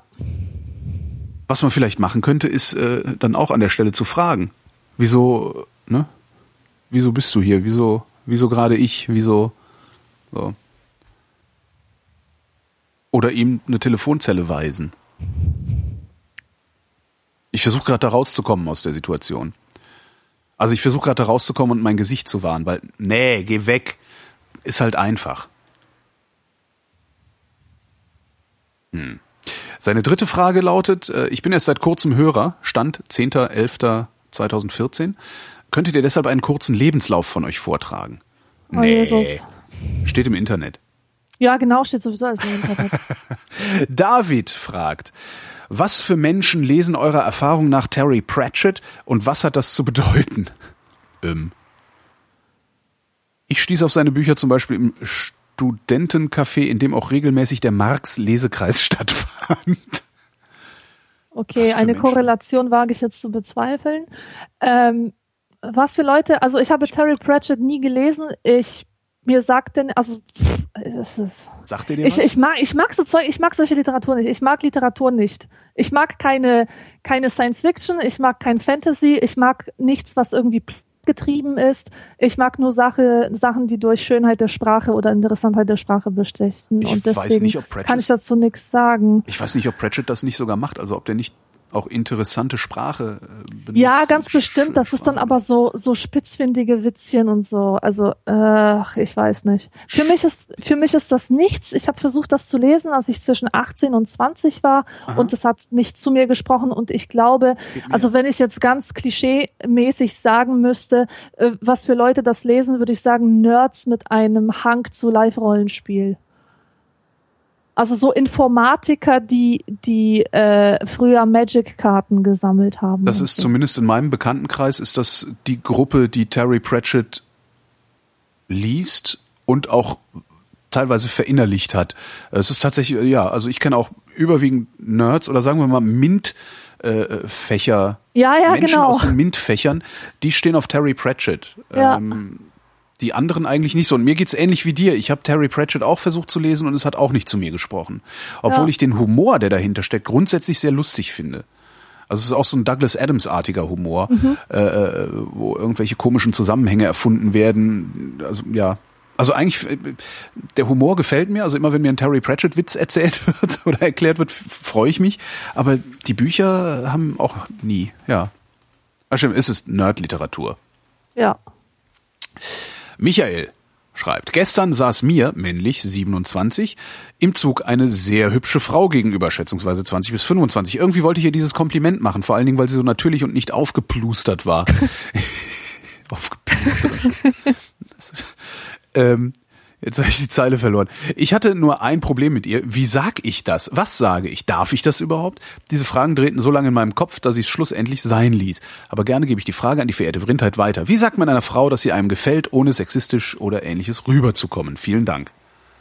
Also ohne sexistisch rüberzukommen, gar nicht. Wenn du ein Typ bist und einer Frau sagst, du gefällst mir, dann ist das notwendigerweise sexistisch. Weil du sagst es ja einer Frau. Aber der Rest? Also ich finde Komplimente ja sowas von schwierig. Ich war früher ähm, ein sehr äh, liebevoller, offener, ähm, gebender Mensch. Ja. Und das haben mir die Reaktionen meiner Mitmenschen allerdings ausgetrieben. Du kannst dir gar nicht vorstellen, wie oft es war, dass jemand den Kontakt zu mir abbrach, nachdem ich ihm etwas Nettes gesagt habe. Bist du sicher, dass es was Nettes war oder nur was, was du nett gefunden haben könntest? Also pass auf, zwei Sachen. Also die, die eine Sache ist, dass mir irgendwie schon immer vorgeworfen wurde, grundsätzlich einen ironisch-sarkastischen Ton an den Tag zu legen, wenn ich Komplimente mache, ja. Ja. Das haben mir Leute schon oft gesagt. Das Na, hat mich du hast aber tolle Haare. Ja, genau. Und ich so, Dankeschön. Hör auf mich zu verarschen. Solche Reaktionen, weißt du? Und das hat mich immer sehr, sehr traurig gemacht, weil ich wusste halt nicht, wie ich es sagen soll, damit man es mir abkauft. Und vielleicht war es, dass ich, ich bin halt ein überspannter Mensch, emotional sehr überspannt. Und wenn, wenn ich etwas toll finde, zum Beispiel Haare, dann sind die nicht einfach schön, sondern sie glänzen wie Meereswogen in, in, in, in der Regenbogenmähne eines Einhorns oder so. Weißt du? Und da kann ich verstehen, dass Menschen irgendwie sich Ja. sagen, die spinnt ja oder die will mich verarschen. Kann ich verstehen. Aber dann habe ich äh, auch Komplimente so in schriftlicher Form gemacht, per SMS oder per E-Mail und äh, dachte, dass ich dann dadurch diesen sarkastischen Ton rauskriege. Ja, weil das ist ja schriftlich, dann kann man ja sagen, was man meint. Und die Schicksal. Reaktion war wirklich meistens Kontaktabbruch. Und das bei Leuten, die mir sehr wichtig waren. Und ähm, ich weiß nicht. Äh, ich, ich habe kein gutes, äh, keine gute Erfahrung gemacht mit Komplimenten machen und oft habe ich auch Sachen gehört wie, ich kann mit Komplimenten nicht umgehen, bla bla bla. So. Und ähm, ich, ich finde es furchtbar. Ich finde es sehr, sehr schade. Und ich habe mir schon oft darüber Gedanken gemacht, warum diese Komplimente so ein Problem ist und warum sie auch für mich ein Problem sind, wenn andere Leute mir Komplimente machen. Und ich denke, dass viele Leute Angst haben, dass dieses Kompliment zu irgendetwas verpflichtet. Dass man dann gleich sagen muss, ja, du bist aber auch, weißt du? Ja. Äh, oder dass man ähm, Was ja noch das dadurch- harmloseste wäre. Ähm, Ja. Das Problem, was Michel hat, ist ja, dass er, ich unterstelle das jetzt, aber ähm, dass er ihr das nicht nur sagen möchte, sondern auch noch auf, auf irgendeine andere Weise weitergehend von ihrer Attraktivität profitieren möchte. Ja, genau. Ähm, das ist, glaube ich, das größte Problem bei Komplimenten, dass derjenige, der Empfänger eines Kompliments ist, zu oft davon ausgehen muss, dass eine Verpflichtung aus Exakt. diesem Kompliment erwächst. Ähm, dat- Und das ist gerade bei dem Boy Meets Girl Ding, ähm, es, ist leider Gottes oft so, dass wenn Mhm. ein Mann zu einer Frau sagt, ich finde dich attraktiv, er erwartet, dass sie sagt, oh, das ist aber nett, wollen wir ein Bier trinken gehen? Ja, das war genau. jetzt eine Metapher. Ähm, und solange das nicht irgendwie, ich sag mal, gesellschaftsweit geklärt ist, dass es nicht dazu führt, wird es immer ein Problem sein. Vor allen Dingen zu einer Frau zu sagen, äh, Ja. ich finde dich attraktiv. Weil das Problem, was du als Frau ja auch noch zusätzlich hast, ich beobachte das zumindest sehr oft hier im, im öffentlichen Personennahverkehr, ist, dass äh, insbesondere Männer aus, aus den unteren Schichten äh, sich erdreisten, jeder schönen Frau hinterher zu pfeifen und hinterher zu rufen und die viel zu lange anzustarren und sie äh, auf, ja im Grunde wie so Fickfleisch zu behandeln. So sie Ja. sieht gut aus, äh, mache ich klar. Nehm ich. Nehm ich. Du gehörst Ja. jetzt mir. Die Frau hat sich, ne, du gehörst jetzt mir. Das ist so ein ganz komisches Verhalten. Und solange das nicht mal richtig geklärt ist, also dass das gerade diesen diesen halbstarken, diesen halbstarken aus den unteren Schichten mal unmissverständlich klar gemacht wird, dass sie sich so nicht zu benehmen haben. Ähm, und da sind vor allen Dingen alle anderen in der Pflicht, die drumherum stehen. Ne? Also da bin ich in der Pflicht, zu sagen, hey, was glaubst du eigentlich, wer das ist? Re- Reiß dich zusammen, mein Freund. Äh, solange das nicht regelmäßig passiert, äh, ist es auch für Leute, die einfach nur ein Dankeschön erwarten, wenn überhaupt, äh, ein Riesenproblem, Komplimente zu machen. Und dann lässt man es halt besser. Ja, ist aber auch eine Frage der Kultur. Also ich habe diese Komplimentsache eigentlich aus Amerika mitgenommen. Ähm, dort wurden mir immer viele Komplimente gemacht und ich habe auch selber viele gemacht und ich habe unglaublich viel Self-Help-Literatur in dieser Zeit gelesen, die mir genau diese Idee vermittelt hat. Sag den Menschen, was du über sie denkst, wenn es etwas Nettes ist, es wird das Glück vermehren, so und es es bringt dir was und es bringt den anderen was. Und dahinter stand immer der Gedanke, es ist genug für alle da und es ist nichts verpflichtend. Ja, man gibt einfach frei, ohne etwas zurückzuerwarten. Und das ist eine Mentalität, die ich ganz tief verinnerlicht habe und die auch funktioniert hat, solange ich in Amerika war. Und als ich das versucht habe, auf die deutsche Gesellschaft zu übertragen, ist es einfach phänomenal schiefgegangen. Ja, ich mache das auch nicht. Also ist, was ich mich oft frage, ist, äh, was will ich jetzt eigentlich mit dem Kompliment erreichen? Also ich hab's, mhm. ich hab's total oft, dass ich, ich freue mich total oft über schöne Menschen in meiner Umgebung, weil dadurch ja. meine Umgebung schön wird. Ja. Äh, genauso wie eine, eine, schöne, eine schöne Pflanze irgendwo steht, ein schönes Haus, ein, alles mögliche. Ich freue mich auch über schöne Autos. Ja, bei mir um die Ecke wohnt ein Typ, der hat zwei BMW Isetta. Das ist äh, das Auto, was BMW den Arsch gerettet hat damals, bevor die angefangen haben, Luxusautos zu bauen. Äh, aus den 50er Jahren, unfassbar liebevoll restauriert. Die sehen aus wie am ersten Tag, wahrscheinlich sogar noch besser. Da bin ich mal vorbeigeradelt und habe angehalten, als er da gerade irgendwie was am Schrauben war und habe mich bei dem bedankt einfach gesagt, danke, dass Sie das am Leben halten. Mhm. Der war auch völlig irritiert davon, weil ihm das offensichtlich ja. so noch nie passiert ist. Und ich bin dann auch einfach weitergefahren. Und das habe ich mit Menschen auch oft, dass ich einfach, wenn, wenn mir eine schöne Frau, ich bin heterosexuell, wenn mir eine schöne Frau entgegenkommt, dass sich einfach mein Herz ein bisschen öffnet. Ich denke, mhm. ach, ist das hier gerade angenehm, weil dieser schöne Mensch mir entgegenkommt. Ja. Und ich würde dann einfach äh, sehr oft gerne sagen, danke, dass Sie mein, meine Umwelt gerade schöner gemacht haben oder genau. irgendwie sowas. Und das ist eigentlich alles, was ich zum Ausdruck bringen will. Ja. Ähm, das habe ich sehr, sehr, sehr, sehr oft. Was ich fast nie habe, ist, dass ich denke, wow, die sieht so super aus, mit der würde ich gern knutschen.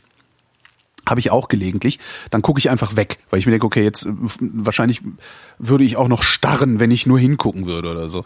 Aber äh, egal was meine Motivation ist, ob ich jetzt knutschen will oder ob ich mich eigentlich nur dafür bedanken will, dass mein Tag ein bisschen besser geworden ist durch jemand anderen, ich lasse es jeweils bleiben. Das ist ein mhm. bisschen schade. Das Obwohl ich das auch oft schade. bei Männern habe. Also ich habe, äh, es gab lange, lange bin ich, es gab im, im Peg und Kloppenburg auf der Zeile in Frankfurt gab es einen Typ, der hatte den geilsten Arsch, den ich je an einem Mann jemals gesehen habe. Und ich bin da echt manchmal, also ne, wenn ich so, ich war sowieso tagsüber viel unterwegs in Frankfurt, bin halt oft mal einfach in P und C gegangen, um mir den Arsch von dem Typen anzugucken. So, und eigentlich wäre ich auch gerne mit ihm gesagt, Alter, geiler Arsch. Du hast den geilsten Arsch, den ich hier in einem Typ gesehen habe. Habe ich mich nicht getraut. Mhm. Obwohl es ihn vielleicht gefreut hätte, wenn zu mir jemand kommen würde und sagen würde, ey, ich mag deine Augen, würde ich sagen, danke. Ja. Und mich gleichzeitig fragen, und was willst du jetzt von mir? Ja, genau. Das da ist doch so Problem. schrecklich. Ja. Dieses, dieses ständige Eins zu eins, wenn ich dir Geld leihe, musst du es mir zurückgeben und umgekehrt, das ist so deutsch. So unglaublich deutsch. Ich hasse es. Ich weiß nicht, ist das deutsch? Ich weiß nicht, Es ist deutsch. Es ist deutsch. Ist es vielleicht nur deutsch, sich darüber Gedanken zu machen? Vielleicht machen das, ich weiß es nicht. Also ich weiß nicht, wie es in anderen, in Spanien ist. Äh, finden Spanierinnen das prinzipiell gut, wenn Spanier äh, sie auf der Straße anquatschen und sagen, du gefällst mir? Ich weiß es nicht, also keine Ahnung.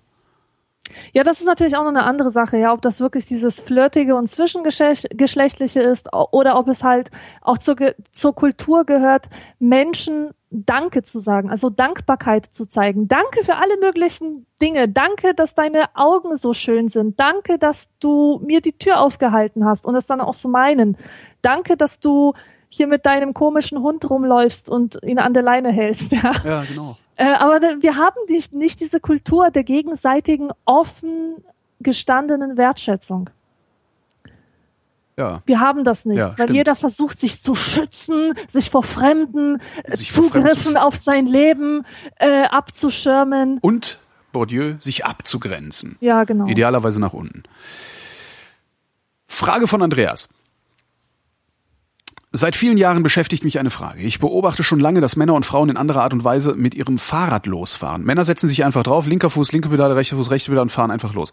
Frauen stellen sich auf die linke Seite ihres Fahrrades, den linken Fuß auf das linke Pedal und stoßen sich mehrmals mit dem rechten Fuß, ebenfalls linksseitig des Rades ab und schwingen dann das Bein über das Fahrrad, setzen sich und fangen an normal zu trampeln. Warum ist das so? Ich weiß nicht, warum das so ist. Ich weiß es auch nicht. Ich beobachte, also ich fahre jetzt seit zwei Jahren, zwei Jahren, ja, seit anderthalb Jahren intensiv Fahrrad in meinem Alltag und beobachte natürlich, man beobachtet, man sieht ja immer die Dinge, die man selber gerade macht. Ne? Wenn du einen neuen Golf hast, siehst du nur noch neue Golfs auf der mhm. Straße. Ähm, ich beobachte halt Fahrradfahrer und Fahrradfahrerinnen, weil ich auch Wege fahre, wo viele Radler unterwegs sind. Das heißt, man fährt so hintereinander. Und ich sehe bei Frauen und bei Männern unterschiedliche Arten Fahrrad zu fahren. Und zwar so auffällig unterschiedlich, dass ich echt schon, ich habe irgendwie bei mir im Blog schon gefragt, ob ist das was anatomisches vielleicht? Also so Frauen zum Beispiel trampeln viel, also ich sehe viel häufiger Frauen mit dem Mittelfuß auf der Pedale stehen als mit dem Vorderfuß. Männer mhm. sind total auf dem Vorderfuß, bei Frau total auf dem Mittelfuß. Bei Frauen sehe ich sehr oft, dass sie hin und her schwanken beim Trampeln. Meistens, das ist oft der Fall, weil der Sattel zu hoch steht. Ähm, Aber die machen das halt auch, wenn der Sattel nicht zu hoch steht. Also dieses Hin- und Her-Wippen und so. Und es ist, ich weiß nicht, ich habe keine Ahnung, woher das kommt. Ob das, äh, ich, vielleicht ist das wirklich was Anatomisches. Ja, ich kann mich dazu überhaupt nicht äußern, weil ich keine Fahrradfahrerin bin. Ja, ich weiß es auch und nicht. ich aber, beobachte ja. das jetzt auch nicht. Was mir auch auffällt, Frauen springen oft ab, wenn sie stehen bleiben. So vom Fahrrad. So, hepp.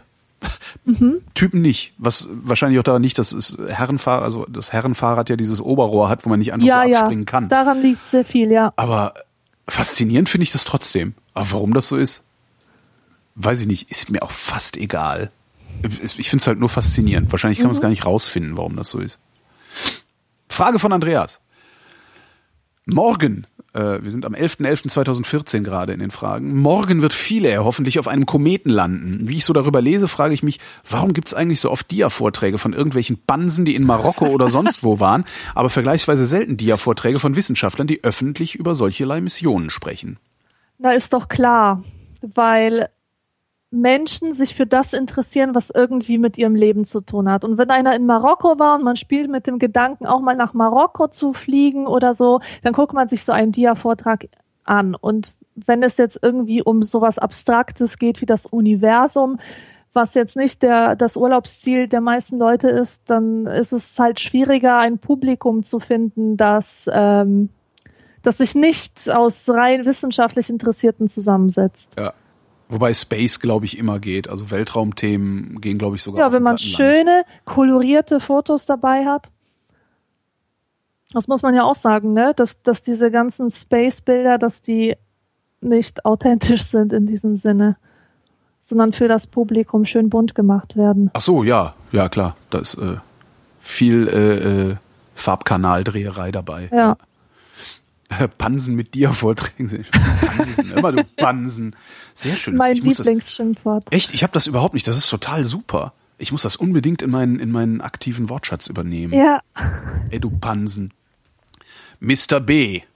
fragt. Nee, er heißt Björn, genau, da in, der E-Mail-Adresse. Also Björn fragt. Ihr könnt eine zweiwöchige Zeitreise machen. Wann und wohin geht's und warum? Wie, nur zwei Wochen nach vorn oder hinten oder wie meint er das? Ja, ich glaube, es geht zwei Wochen in eine Epoche oder in eine Zeit, in einen Zeitraum. Ein Zeitraum, eine Zeitreise. Ein Zeitraum, eine Zeitreise. Jeder nur eine Zeitreise. Weiß ich nicht. Schon wieder Zeitreise. Wo würde ich denn diesmal hin? Ich glaube, ich würde immer noch wissen wollen, wie es in der Zukunft aussieht. Die Vergangenheit weiß ich ja. Hat ja dazu geführt, dass es ist, wie es ist. Und jetzt will ich gerne wissen, wozu es führt, dass es ist, wie es ist. Also ich lese ja gerade wieder die Memoiren von Rousseau, die so köstlich sind. Ich liebe diesen Mann.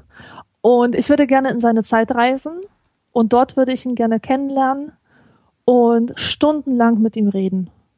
Das wäre, glaube ich, mein Ding.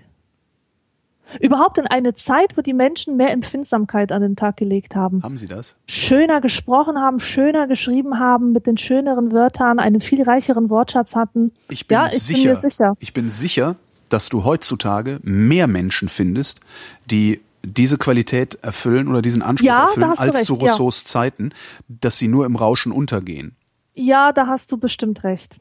Aber trotzdem will ich mit Rousseau reden und zwar über seine Zeit. Okay. Nee, ich will in die Zukunft, so weit wie möglich. Ich will irgendwo hin, also ich möchte gerne wissen, ob wir es schaffen,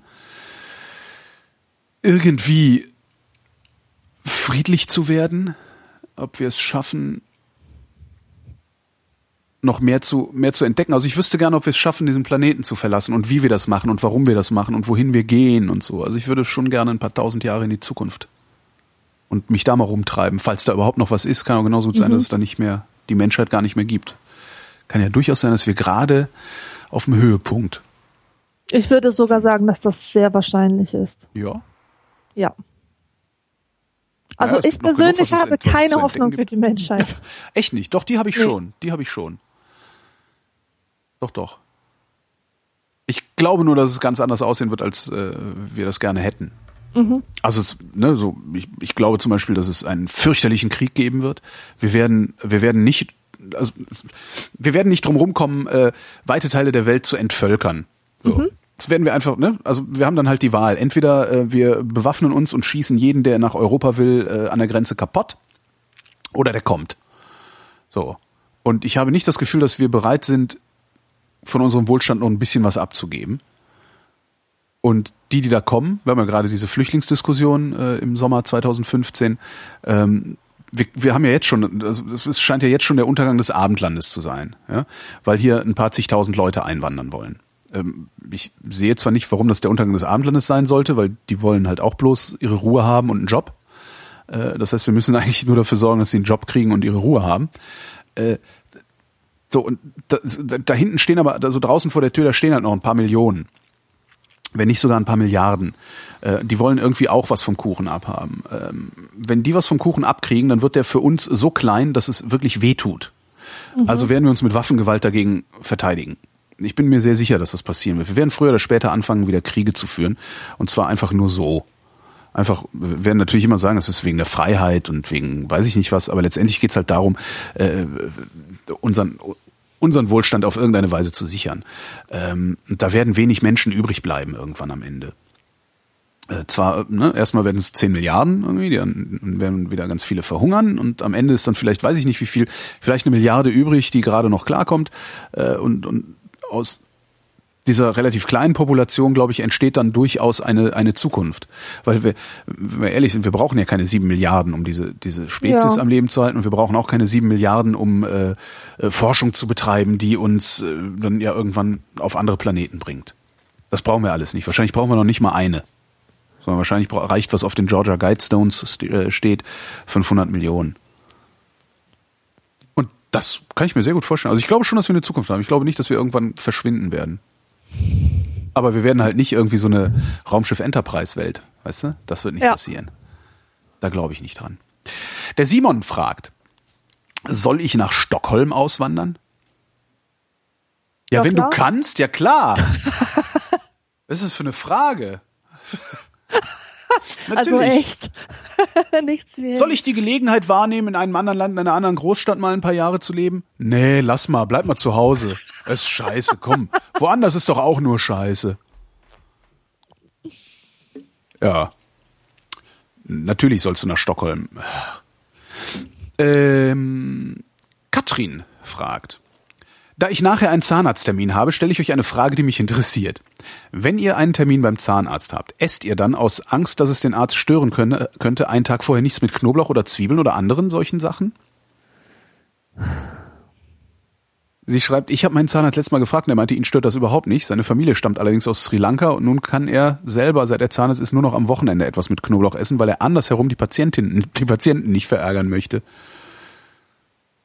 Ähm, ich mache das. Also ich mache das wirklich. Also ich gehöre zu den Leuten, die sagen, äh, möglichst wenig Schaden oder möglichst wenig Belästigung nach außen ja, geben. Ja, ja, ja. Ähm, ich mache das einfach, obwohl ich noch nie gefragt habe. Ich denke mir, okay, nee, du willst nicht. Lass das mal, lass die Knoblauch Mir ist letztens weg. was total Lustiges passiert. Ich war mit meinem Freund essen beim Italiener und ich habe mir ein Gericht mit sehr viel Knoblauch bestellt. Und ich habe mich so drauf gefreut, weil manchmal habe ich so Bock auf Knoblauch, ja. Und wir haben die Bestellung aufgegeben, ja, und dann ist mir eingefallen, Scheiße, ich habe doch morgen früh eine Lesung vor Schülern. Ja, aber die sitzen Und, weit genug weg. Ja, ja, aber trotzdem, ich dachte nur, scheiße, scheiße, scheiße. Und dann kommt der Kellner und bringt mir ein Gericht, das ich gar nicht bestellt hätte, Spaghetti Carbonara. Aus Versehen, weißt du, hat irgendwas falsch verstanden. Also das war richtig Ist geil. doch kein Wunder, dass die Leute irgendwann anfangen, an höhere Mächte zu glauben, oder? Ja, ja. Super. Ja, aber ansonsten achte ich da schon drauf. Ja, also wenn ich was vorhab, esse ich also wenn ich was vorhabe, wo ich eine repräsentative Rolle, sage ich mal, einnehmen muss oder irgendeine andere Rolle, die die mich in die Nähe von Menschen treibt, dann esse ich keinen Knoblauch. Welche Frage ich ja viel viel wichtiger finde für mein Leben, ist die Frage und die hat mir bisher noch niemand beantwortet. Vielleicht habe ich sie auch noch nicht den richtigen Leuten gestellt. Äh, vielleicht hat die Vrindhörerschaft da ja wirklich gute Tipps äh, gerne in die Kommentare. Welche Lebensmittel führen am wenigsten zu Blähungen? Am also, wenigsten? Ja, es gibt, es gibt, also ja, was, was muss ich essen, wenn ich Blähungen vermeiden will? Äh, ne? Trinken. Trinken? Äh, ja, äh, Kräutertee ist gut gegen Blähungen. Ja, aber trinken ist mir egal, ich trinke Wasser. Also wenn ich, weißt du, wenn ich irgendwie, äh, wenn, ne, aber es, es ist, ist oft so, dass ich denke so, ah nee, da du jetzt, äh, da du da und da, hoffentlich kriegst du nicht wieder so scheiß Blähungen oder sowas. So, was muss man essen, damit man keine Blähungen kriegt? Ist die Frage nicht eher, was muss man nicht essen oder was sollte man nicht essen? Was sollte, ja klar, aber was sollte man nicht essen? Äh, Da kannst du halt, kannst du, kannst du halt nicht mehr aufhören mit dem Aufzählen.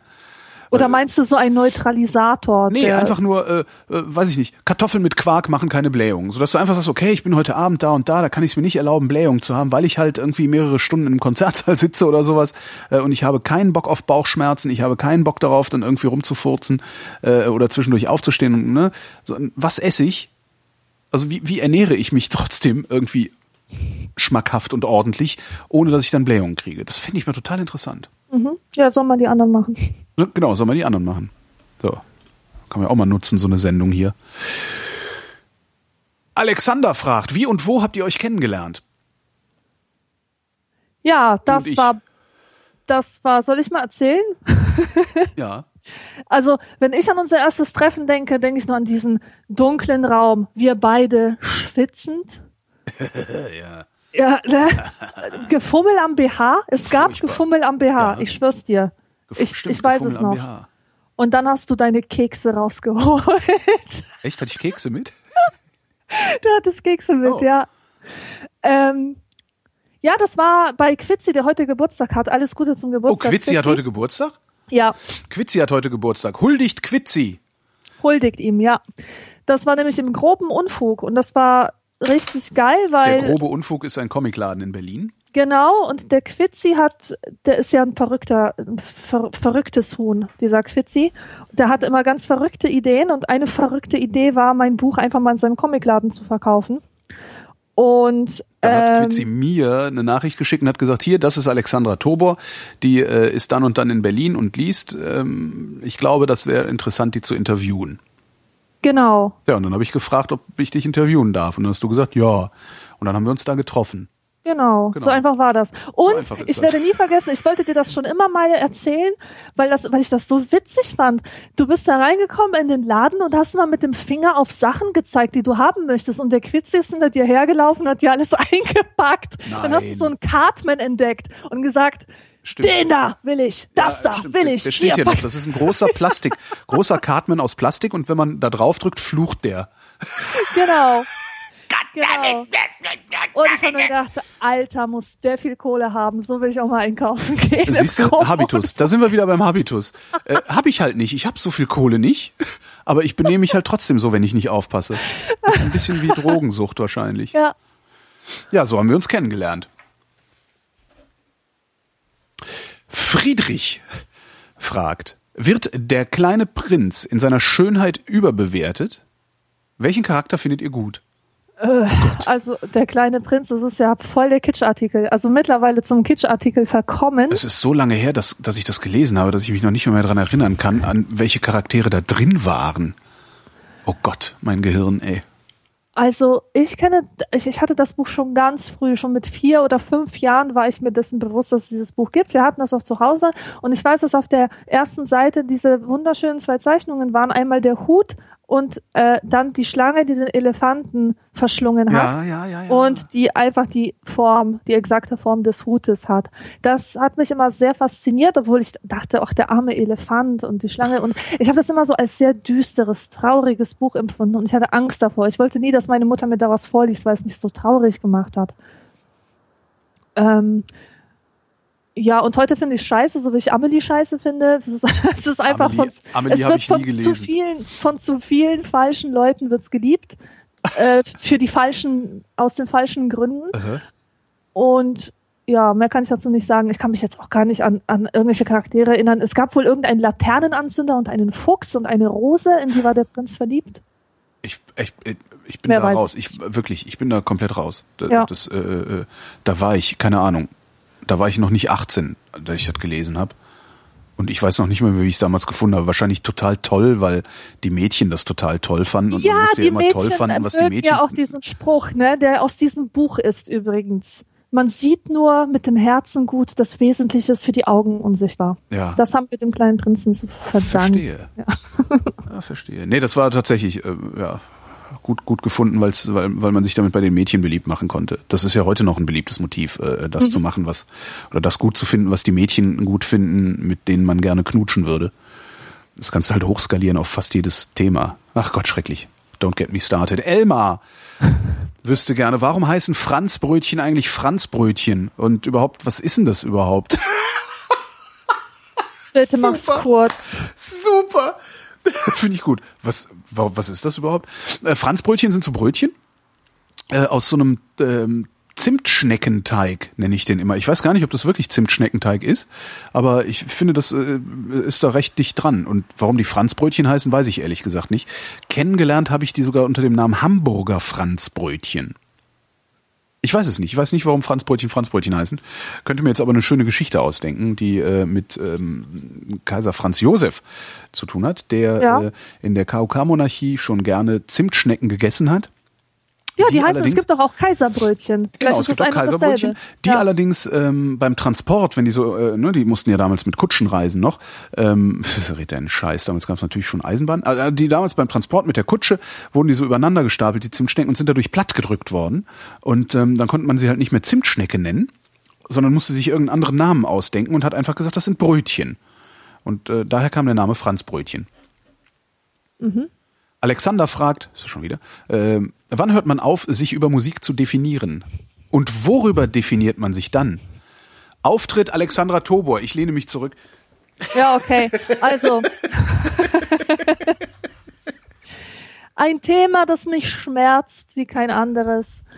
Äh, worüber definiert man sich, wenn keine Ästhetik zur Verfügung steht? Die Ästhetik der Kunst ordnet das Chaos. Und mit Kunst meine ich Musik, Kunst, Bildende, was auch immer. Ist Musik eigentlich Äh, bildende Kunst? Würde ich schon sagen, ja. Okay. Nee, Musik ist Musik. Äh, bildende Kunst ist ja Kunst. Also es gibt ja darstellende und bildende Kunst. Darstellende Kunst ist Theater, Tanz etc. und bildende Kunst ist Malerei, Skulptur und so weiter. Und Musik ist eine Kategorie für sich. Für sich. Ähm, Die Frage Ja. war, wann hört man auf, sich über Musik zu definieren und worüber definiert man sich dann? ja, worüber definiert man sich dann? Ich weiß es nicht. Ich habe aufgehört, mich mit Musik zu, ähm, zu definieren. Also das kommt ja irgendwie mit dem Alter, ne? Dass, dass, dass man. Ach, ich weiß nicht. Ich, ich habe den Kontakt zur Menschheit abgebrochen, so würde ich es nennen, und ähm, habe mit Menschen nicht mehr über Musik kommuniziert. Dadurch fiel auch weg, ähm, mich über Musik zu definieren. Irgendwann hat man auch zu viel Arbeit, um, um ständig up-to-date zu sein über Musik. Und ähm, worüber ich mich oft definiert habe, war tatsächlich irgendeine Form von Ästhetik und das, das ging so über Fotografie. Ähm, ich habe fotografiert früher, so richtig mit Digitalspiegelreflex und ähm, über Gitarre spielen habe ich mich auch eine Zeit lang definiert. Aber wenn ich so darüber nachdenke, waren es immer Dinge, die ich alleine gemacht habe. Ich habe mich nie über Gruppen definiert. Nie, nie, nie. Das ist ein absolutes No-Go. Und das macht es mir so schwer. Ich habe mein Selbst komplett verloren. Ich fühle mich, im Moment habe ich wirklich eine existenzielle Krise. Ich weiß nicht mehr, wer ich bin. Ja. Weil alles, was ich jemals getan habe, längst nicht mehr mein eigenes ist. Ähm, oder sagen wir es so, es war noch nie mein eigenes allein, ja, aber ich war immer in der Situation, sagen zu können, ich kenne niemanden, der das so macht wie ich. Ich kenne niemanden, der PJ Harvey so sehr liebt wie ich. Ich kenne niemanden mit meinem Geschlecht, in meinem Alter, der klassische Gitarre spielt, etc., etc. Und jetzt zeigt mir das Internet tagtäglich, dass das alles bedeutungslos ist. Also das ist, es, es wird halt alles verwässert durch die Masse der Leute, die es auch tun und die das mitdefinieren, beziehungsweise den, den Begriff mitverwässern. Und äh, das, so, sobald sich aus, aus irgendeinem sehr individuellen Hobby von mir äh, eine Gruppenbewegung herauskristallisiert, führt das zu einer Entidentifizierung damit. Das bin ja dann nicht nur ich, sondern das ist, das sind alle. Und Und das gibt sehr viele Gruppen, zu denen man nicht gehören möchte. Ja, Ja, genau, genau. Also ich habe mich immer, immer identifiziert über das, was ich nicht bin. Ähm, also, nee, weißt du, wie ich meine? Immer durch Abgrenzung und nicht Inklusion. Ja, Ich wollte mich immer abgrenzen von anderen das kenne ich. und, und nicht mich einschleusen lassen in Ja. irgendwas. Sobald ich irgendwo eingeschleust war, überkam mich ein existenzieller Ekel und ich musste raus. Und ähm, ich hasse die Welt, in der wir leben. Durch diese ständige Sichtbarkeit von Zeug. aber, aber ich habe vorher war ja auch schon Zeug sichtbar, es war halt nur anderes Zeug. es war einfach nicht in diesem, man wurde, es wurde einem nicht aufgezwängt. Ja. Ja, das, ja, das stimmt. Also äh, auch, auch Werbung war früher dezenter. Ne? Ja. Das stimmt, es wird einem viel mehr aufgezwängt, aufgezwungen, aufgezwungen, aufgezwängt, aufgedrängt. Ähm, äh, aber das kenne ich, dass du, dass, dass sich, sich zu, also Identitätsstiftung oder Identi ja doch Identitätsstiftung durch Abgrenzung und nicht durch Eingrenzung. Also nicht durch Teilnahme, sondern durch äh, Nicht-Teilnahme. Das kenne ich schon. Aber äh, ist denn der, also ich, für mich ist identitätsstiftend, ähm, ich, also ich definiere mich darüber, ich bin Moderator. Ja, wenn man mich fragt, was ich mache, sage ich, ich rede mit Menschen. So, das und, und das das bin ich und das mache ich und dazu brauche ich niemand anderen aus den Menschen, die mit mir reden wollen, was vielleicht auch wichtig ist. Und das mache ich auf eine spezielle Art und Weise, nämlich auf meine Art und Weise, die äh, ähm, ja offensichtlich sogar auch noch äh, nicht mehrheitsfähig ist, vielleicht aber doch äh, soweit massenkompatibel, dass ich hinreichend Aufmerksamkeit bekomme, um mein Aufmerksamkeitsdefizit äh, irgendwie äh, befriedigt zu kriegen. Also ich bin Moderator ist was, was ich sagen kann von mir Okay. und was mich, was mich definiert. Ähm, beziehungsweise, da müsste ich jetzt ein bisschen tiefer gehen, als ich gerade gehen möchte, kann ich sogar erklären, warum ich mit Menschen rede und warum ich tue, was ich tue. Da habe ich lange für gebraucht, um das zu erkennen, äh, aber ich weiß es und das definiert mich. Und das ist eine Definition meiner selbst, mit der ich sehr gut leben kann, die mich sehr glücklich macht, ähm, für die ich mich auch, auch, auch aufreibe im Zweifelsfall, weil ich halt, äh, wenn ich mir so angucke, eigentlich müsste ich aufhören, Vrind zu produzieren für ein paar Monate, weil ich die Zeit dazu nicht habe und die Muße vor allen Dingen nicht. Also ich habe einfach immer dann, wenn ich eigentlich mal frei haben könnte und die Füße hochlegen könnte und auch müsste, wie jeder andere auch, mache ich halt Vrind. Das, ich sollte das lassen. Ich mache es halt trotzdem, weil ich es, weil, weil es so sehr Teil meiner selbst ist, dass ich kann gar nicht anders. so und kannst du das nicht über die Schriftstellerei beispielsweise? Doch, Also die- ich, da- ich da- habe da- ein Selbstbild als Mensch, der Sachen raushaut. Ich bin Content-Produzentin. Ich mache Sachen. Ja, Ja, aber, Content mache ich auch, aber ich mache Content, also ich mache Content und ich mache meinen Content. Also ich hau, weißt du, was was wir hier gerade machen, das ist ja das ist ja meins. Also, weißt du? Das ist ja nicht einfach nur Content. Also Content ist ja erstmal nur beliebig, ist ja nur eine Kategorie. Ja, ja, ja. Ja, Äh, natürlich, natürlich. Hoch individuell und natürlich, nur du kannst die Windheit machen und nur ich kann die Bücher schreiben, die ich schreibe. Nur wir können die Vrindheit machen in dem Fall. Aber Ja. ja. Aber- Und das reicht nicht? Ähm, was heißt, das reicht nicht? Ähm, Aber du sagst, du hast dein Sel du, du hast verloren, wer du bist, weil du nichts mehr hast, wovon du dich äh, abgrenzen kannst. Weil, oder weil du dich von allem abgrenzen musst und da dann nichts mehr übrig bleibt. So habe ich dich verstanden. Ja, es ist, es ist schwierig. Ich bin ein, äh, gleichzeitig angeekelt von, von fremder Vereinnahmung der Dinge, die Liebe in mir entzünden Ja. Und gleichzeitig tief traurig über meine Einsamkeit und Losgelöstheit von der Welt. Verstehe. Das heißt, ich wäre so gerne Teil der Welt. Ich wäre so gerne mit anderen verbunden. Ja. Aber ich hasse sie viel zu sehr, um das zu sein. Verstehst du? Ich will wollen. Ich möchte so gerne mit anderen verbunden sein, aber nicht daran leiden. Und das tue ich ja. Das, Könntest du konkretisieren, woran du leidest? Du musst das nicht jetzt tun. Also was, was ist das Problem mit den anderen Menschen? Weil es gibt ja genug andere, die zum Beispiel nicht. Ähm, was ich zum Beispiel unangenehm finde, ist immer dann, wenn ich mich irgendwo zugehörig fühle, dann ist das auch, das hat ja immer was mit Exklusivität zu tun, natürlich. Da gehören halt nicht alle anderen auch dazu, sondern man ist ein kleinerer Kreis von Menschen, die äh, sich für eine bestimmte Sache interessieren. Ähm, ich find's immer dann schlimm, wenn der Kommerz Einzug hält. ja. Ja, ich habe überhaupt kein Problem mit vielen Menschen. Ähm, also ich finde es zum Beispiel, ähm, wir haben eben kurz äh, vor der Sendung haben wir über das Woodstock Festival gesprochen in Polen, das ich weiß nicht, wie groß mittlerweile ist. Zuletzt waren es glaube ich 750.000 Menschen, die dahin gefahren sind.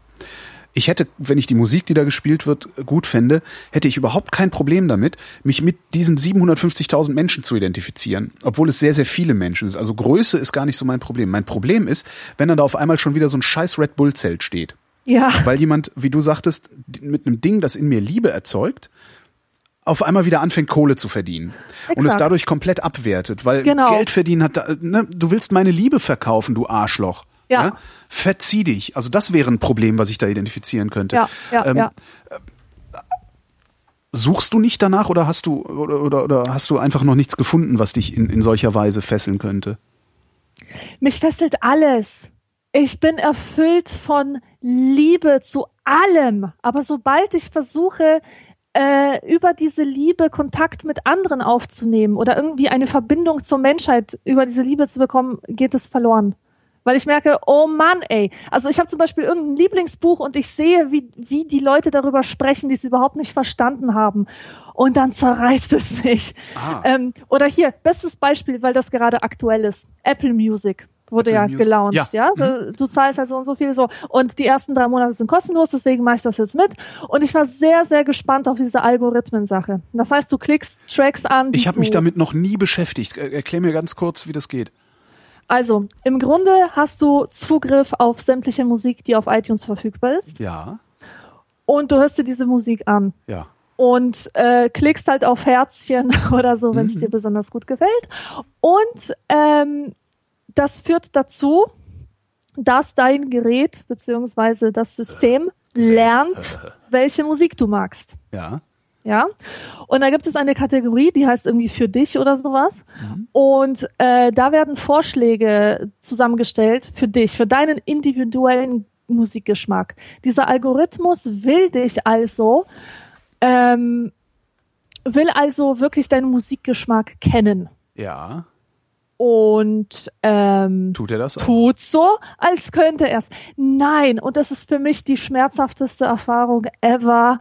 Der tut es einfach nicht. Er trifft es so dermaßen nicht. Und das, obwohl ich immer mehr Herzchen mache. Und durch die Herzchen sollen halt äh, genauere genauere Dings ähm, entstehen, ja. Das Problem ist, dass ich einen so breit gefächerten Musikgeschmack habe, äh, dass der nicht auf einen Nenner zu bringen ist. Und daraus, dass ich ein Album von Amy Winehouse geil finde, folgt nicht, dass ich voll der Soul Freak bin. Ja, Richtig. aber das, das versteht dieses Programm nicht. Ähm, und dadurch, dass ich irgendwie ein Album von The Cure geil finde, folgt nicht, dass ich jetzt nur noch Gothic-Alben aus den 80er Jahren vorgeschlagen ähm, haben möchte. Ja. Oder manchmal finde ich etwas kommerziell Erfolgreiches richtig gut. Und das hat dann zur Folge, dass mir andere kommerziell erfolgreiche Sachen vorgeschlagen werden, die aber gar nichts damit zu tun haben, was ich an dieser Musik liebe. Und also es, es funktioniert für mich persönlich nicht. Und mit jedem Mal, dass ich das nutze, ist es äh, frustrierender und frustrierender. ja.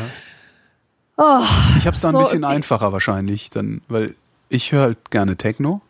ja. Ähm, be benutze dazu Soundcloud, weil sehr viele DJs da ihre Sets hochladen, dass man die sich anhören kann. Und hangle mich von DJ zu DJ. Weil natürlich bestimmte DJs bestimmte Stile spielen. Äh, das ist einen Außenstehenden immer schwer begreifbar. Ist halt so, hä, klingt so alles gleich. Nein. also bestimmte DJs, DJs spielen auf eine bestimmte Art und Weise, spielen bestimmte Lieder oder einen bestimmten Stil. Und das ist so, von da, da hüpfe ich dann so von, von einem zum anderen zum nächsten und bekomme da eigentlich immer recht gut äh, ein, ein, ein, ein Kosmos, äh, also den, den, aus dem gesamten Techno-Kosmos, den es gibt, bekomme ich immer genau die Sachen, die mir besondere Freude machen. Das ist, äh, Aha. und das ist wiederum ein Hinweis darauf, dass Algorithmen ein Haufen Scheiß sind. Wenn es zumindest, wenn es um Liebe geht, sind Algorithmen ein Haufen Scheiß, weil die das Ja. einfach nicht abbilden können, was Menschen Ja. abbilden können. Ja, Das heißt, du bist im Prinzip, im Prinzip besser dran, wenn du dich an einen einzigen anderen Menschen hältst, als wenn du Exakt. dich an, Und eine, das an, ist- an alle Maschinen der Welt äh, Ohne Scheiß, andockst. das ist Ja. auch genau die Sache, die ich mache, um mir Literaturtipps oder Musiktipps zu holen. genau. Ich habe so ganz bestimmte Redakteure bei Pitchfork oder so oder bei, keine Ja, Ahnung, genau. bei Goodreads und ich gucke, was mögen die, weil ich genau weiß, ich liebe diese Leute. Wir haben den, einen ähnlichen Geschmack und ich kann mit ziemlicher Sicherheit sagen, was ihnen gefällt, gefällt mir auch. Genau.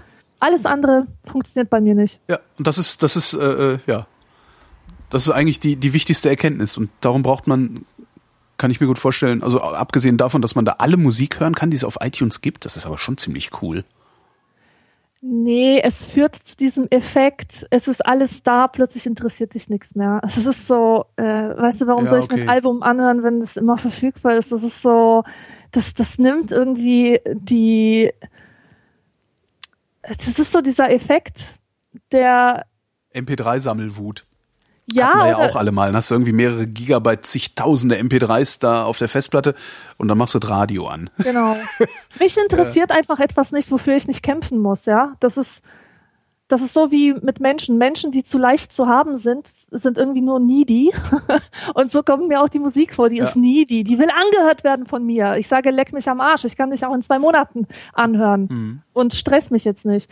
Also, Erinnerst du dich daran, wann du aufgehört hast? Weil das war ja die Frage von Alexander. Wann du aufgehört hast, dich über Musik zu definieren? ja, das weiß ich ziemlich genau. Das war nach dem Studium. Ah, ja. ähm, aber habe ich mich jemals nur über Musik definiert? Nee, aber so, dass du, dass es dir schon wichtig war, anderen zu sagen, was für Musik du hörst. Das wäre ja so ein Ding. Das hat bei mir irgendwie Mhm. Ja. aufgehört, als ich berufstätig wurde. Ich glaube, das hat, ich glaube, das hat ziemlich genau bei mir aufgehört, als CDs komplett aus der Mode kamen und es nicht mehr cool war, Vinylplatten zu sammeln oder CDs.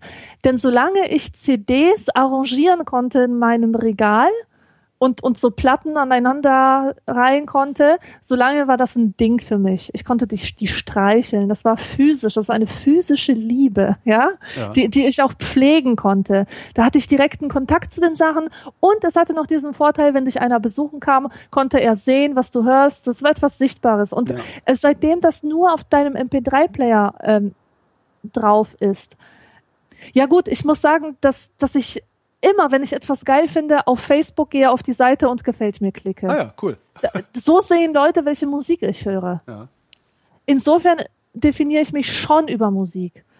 Äh, immer noch. Und, und tue es auch gerne. Aber es ist anders. Es, Was ich immer so erschütternd finde, ist ähm, auch so ein, so ein uraltes Thema, dass Menschen sich über ihre Arbeit definieren, die sie machen. Das finde ich immer so krass. Das kann ich bei mir, bei dir, kann ich das verstehen, weil wir, das ist halt, wir arbeiten halt kreativ. In, in, in dem, Ja. was ich, in dem, was ich äh, veröffentliche, steckt so unendlich viel von meiner Persönlichkeit drin, dass ich mich notwendigerweise darüber definieren muss, beziehungsweise dass das, das, das, das ist, das bin ich. So, das ist noch nicht mal mehr Definition, sondern das ist Existenz. Aber was ich nicht nachvollziehen kann, ist Menschen, das, das, mehr- also so auf Partys. Und was machst du so? Wo ich mir denke, das ist doch, was, was hat Ist das doch denn jetzt? irrelevant, das ist doch jetzt mache, irrelevant, ne? dass du jetzt irgendwie der, der stellvertretende FUCK äh, von irgendeinem großen Automobilkonzern bist oder sowas. Ja. Das ist doch, äh, verstehe ich immer. nicht. Und das, das finde ich so krass, weil das hat halt, klar, wenn jemand kreativ ist und sagt, ich bin Schriftsteller, dann, das kann ich nachvollziehen. Ja. Aber, aber ich, ich schiebe Zahlen in einer Excel-Tabelle von A nach B für eine Firma, der es im Grunde scheißegal ist, ob ich existiere oder nicht. Das finde ich immer sehr, sehr irritierend. Und trotzdem, und das ist ja der zweite Teil, worüber definiert man sich dann? Ich habe das Gefühl, dass die meisten Menschen sich definieren über die Erwerbsarbeit, die sie leisten. Und das finde ich total schade. Ja. Nächste Frage. Sarah, hast du auch das Gefühl, dass es zunehmend Frauen werden, die mitspielen? Absolut habe ich das Gefühl. Ich finde das ja. total angenehm. Vermutlich, weil ich Frauen so angenehm finde. Ach, es gibt noch einen, einen Nachtrag aus der Schattenredaktion. Äh, Die Lilly, unsere Bäckersfrau, ähm, Verzeihung, unsere Konditorin, die hört gerade zu und schreibt. Franzbrötchen sind meistens aus Croissant-Teig. Das ist ein Plunderteig, genau wie Zimtschnecken. Und der Legende nach wurden die ersten Croissants in Hamburg aus Versehen sehr platt und daher französische Brötchen genannt. Aha, interessant. Sieh an, sieh an. Danke, Lilly. Ähm, huldigt die Lilly. Eigentlich muss es heißen der Lilly, aber ihr Twitter-Handle ist die, egal. Ähm, Sarah schreibt, es wird immer wieder als Argument gegen die Nutzung von Energiepflanzen für beispielsweise Biosprit vorgebracht, dass diese in Konkurrenz zur Nahrungs- und Futtermittelproduktion stehen. Allerdings hat bisher noch keiner gefordert, die Baumwollproduktion zu verringern, damit Lebensmittel günstiger werden. Woran liegt das?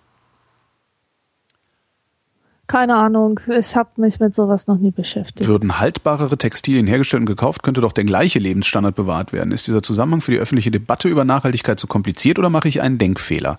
Meine liebe Sarah, du machst an der Stelle einen Denkfehler, denn äh, wir leben in ähm, einer Welt, die getrieben ist von der Idee, dass Wachstum stattfinden muss.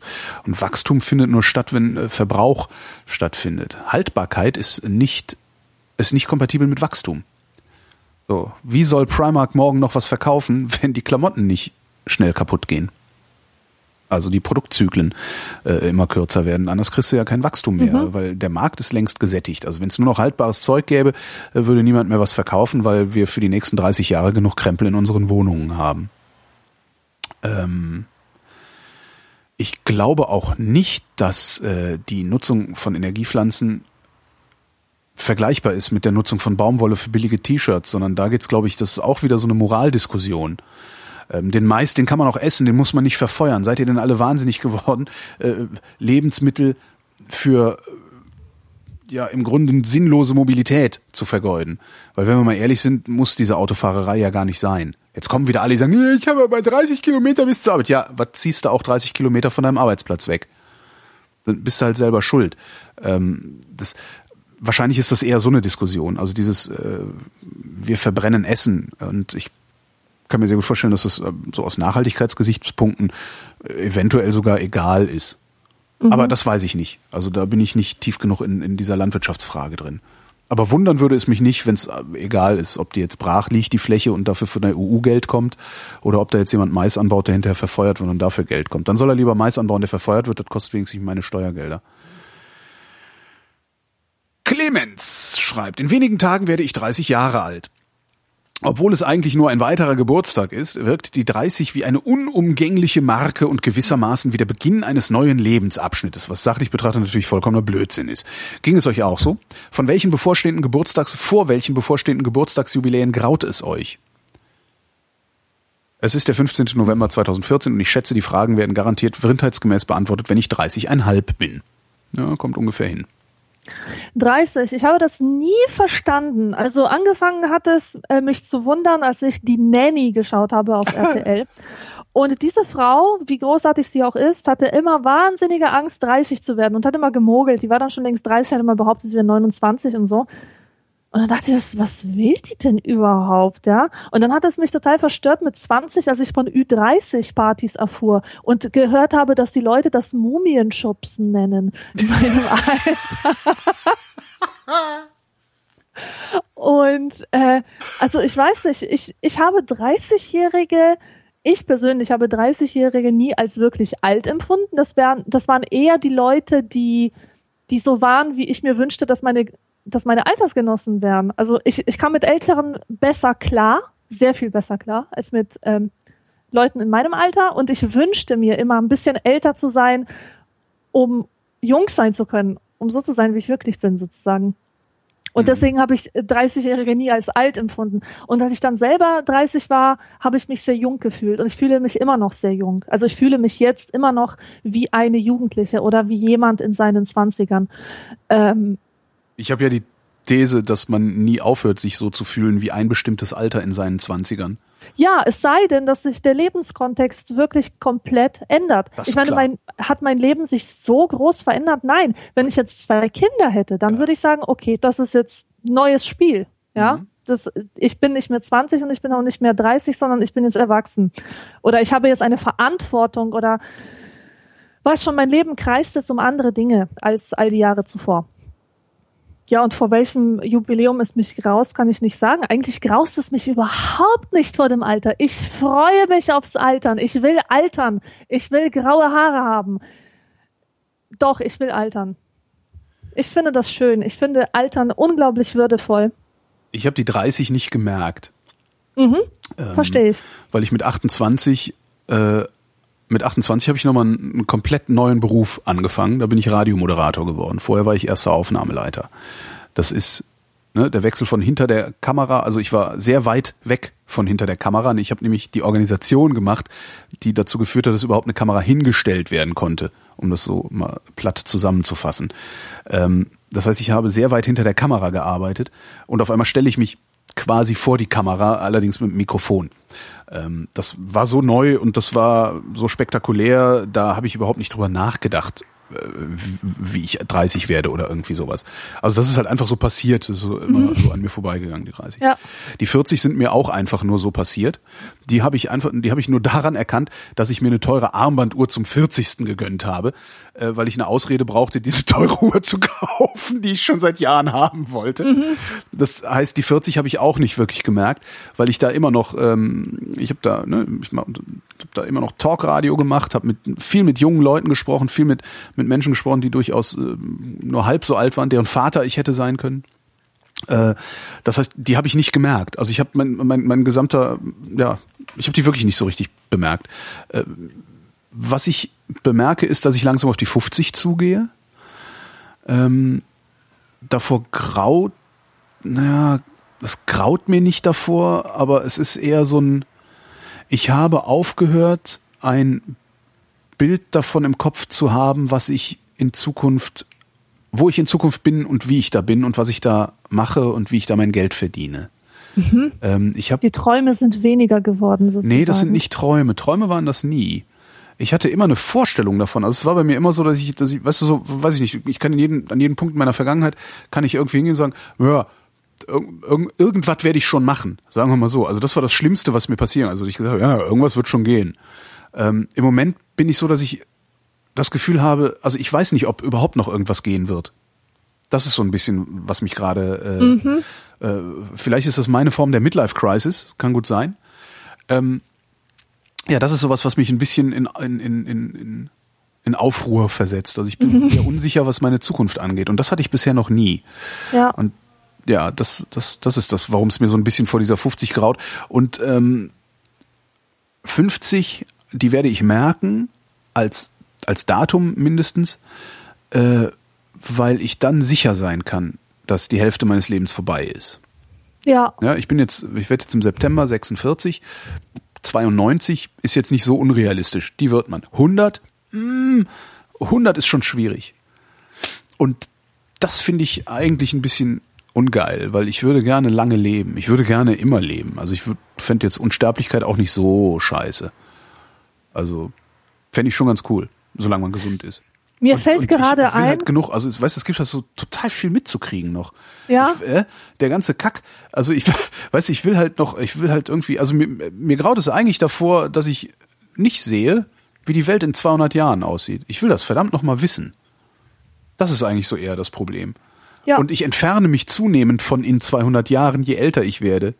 Aber so ein so ein richtiges Datum, ich sage, oh mein Gott, dann werde ich 50, davor graut's mir überhaupt nicht. Ich freue mich auf 60.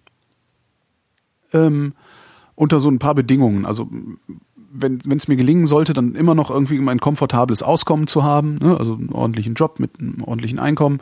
Äh, und ich 60 wäre, dann weiß ich, okay, noch fünf, sechs Jahre.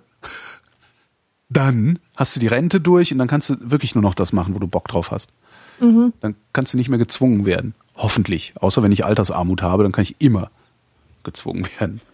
Mir ist gerade eine Episode aus meiner Jugend eingefallen und zwar als ich 19 Jahre alt war, habe ich mich regelmäßig mit einem 30-jährigen verheirateten Mann getroffen. Aha. Also das war keine Affäre, sondern so eine Freundschaft, Bekanntschaft.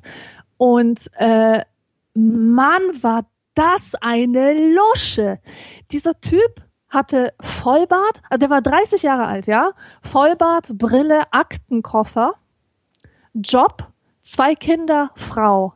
Und er hat zu mir gesagt, immer, wie, wie sehr es ihn erfrischt, sich mit mir zu treffen, denn dann fühle er sich wieder jung. Und ich konnte meinen Ohren nicht trauen. Dieser Typ war wirklich, der, der war in seinem Geist, war er sowas von Knöchern, wie man sich einen Tattergreis vorstellt, den nichts mehr interessiert das war, das war für mich wirklich ah. ein, ein warnendes Beispiel, äh, dass man nie so wird. Das, aber ich glaube, das ist auch so, ähm, dieser Typ ist, glaube ich, viel zu früh Ehemann und Vater geworden. Ich glaube, das war's. Ich glaube, der hatte noch was vor in seinem Leben und dadurch, dass er in dieses Familienleben gerutscht ist und dieses geregelte Arbeitsleben, hat er vielleicht so damals das Gefühl gehabt, dass er abgeschrieben ist für seine Selbstverwirklichung oder so. Ich weiß es nicht. Auf jeden Fall ist mir das gerade in den Kopf gekommen und ich dachte, oh je, mine. Was wohl aus dem geworden ist? Gregor Gysi hat mir mal gesagt, zwischen zwischen, äh, nee, was hat er gesagt? Bis, bis 50 halten sie, bis 50 ist es total klasse. Da halten sie dich alle für so ein bisschen spinnerten Paradiesvogel. Mhm. Äh, ab 60 ist auch super, weil da fragen sie sich dann, ob sie deine Tasche tragen dürfen. Aber zwischen 50 und 60, da verzeihen sie dir nichts. Mhm. Das fand ich sehr interessant. Und das ist tatsächlich auch was, wovor es mir ein bisschen graut. Ja. ähm, weil man dann letztendlich doch nicht so, ich jedenfalls nicht so autonom bin, dass ich nicht von der Meinung anderer abhängig wäre. Mhm. Oder dass ich mich so unabhängig von der Meinung anderer machen könnte, dass ich nicht, wenn ich, was weiß ich, vielleicht mit, mit, mit, mit 56, also in zehn Jahren, da sitze und, und weiß ich nicht, in einer, in einer Securitas-Uniform irgendwo äh, die Pforte bewache oder sowas mache, dass ich dann nicht denke, jetzt halten die anderen mich für einen Versager. Ja. Andererseits äh, ist mir das dann auch egal. Also solange, solange, es, solange interessante Leute dann an der Pforte vorbeikommen, ist mir das eigentlich ziemlich wurscht. Fällt mir gerade auf. Außer, dass es schlecht bezahlt ist. Aber wer weiß, wie es bis dahin ist. Nils fragt, ich höre gerade Folge 362 und frage mich, ob Holgi das Wake-up-Light noch benutzt und wenn nein, warum nicht? Ich weiß nicht, ob du das mitgekriegt hast. Ich hatte mir mal so ein Wake-up-Light gekauft, also so eine, so, so eine Art Radiowecker, also ein Wecker, der mit Licht äh, ja, ja, ja, ich, ich kenne das. Licht mhm. und Geräuschen, also hat das so Meeresrauschen simuliert und sowas. Also so eine so, Sonnenlicht-Simulation. Genau, und zwar ein mhm. sehr, sehr teures Teil war das ähm, dass das irgendwie äh, dann auch noch so eine so eine Matte hatte, die du unter deine Matratze legen konntest und die dann gemessen hat, wie dein wie du dich bewegst und so und daraus abgeleitet hat, wie wach du bist und ob es nicht vielleicht sinnvoll ist, dich zehn Minuten früher zu wecken, als du eigentlich geweckt werden willst. So, was eigentlich eine super Idee ist. Ähm, diese Matte hat bei mir nicht funktioniert. Das ist das Erste, was möglicherweise daran liegt, dass ich auf einer sehr sehr harten Matratze schlafe. Ähm, außerdem fand ich also ich fand das geweckt werden mit diesem Licht jetzt nicht so viel angenehmer und sanfter und hm, hm, als von meinem Radiowecker geweckt zu werden. Mhm. Also es hat irgendwie, da stand halt so ein riesiges Teil rum, also es ist wirklich riesengroß, äh, stand da halt rum, also und hat äh, geleuchtet und ja Staub an, angezogen, weil es komplett mhm. aus Plastik war. Ich habe es dann verkauft, weil nee, hat für mich nicht funktioniert, würde ich mir auch glaube ich nicht nochmal holen. Ja. Also was ich mir, glaube ich, holen würde, noch wäre ein Radiowecker, der so eine Lampe drin hat, die dann irgendwie langsam die Helligkeit hochregelt, wenn die Weckzeit da ist. Weil ich es dann einfach angenehmer fände, als äh, Klick zu machen und es dann schlagartig hell wird. Mhm. Aber sonst? Nee. Ja, es taugt für mich nichts. Your mileage may vary, may vary äh, für mich ist es nix.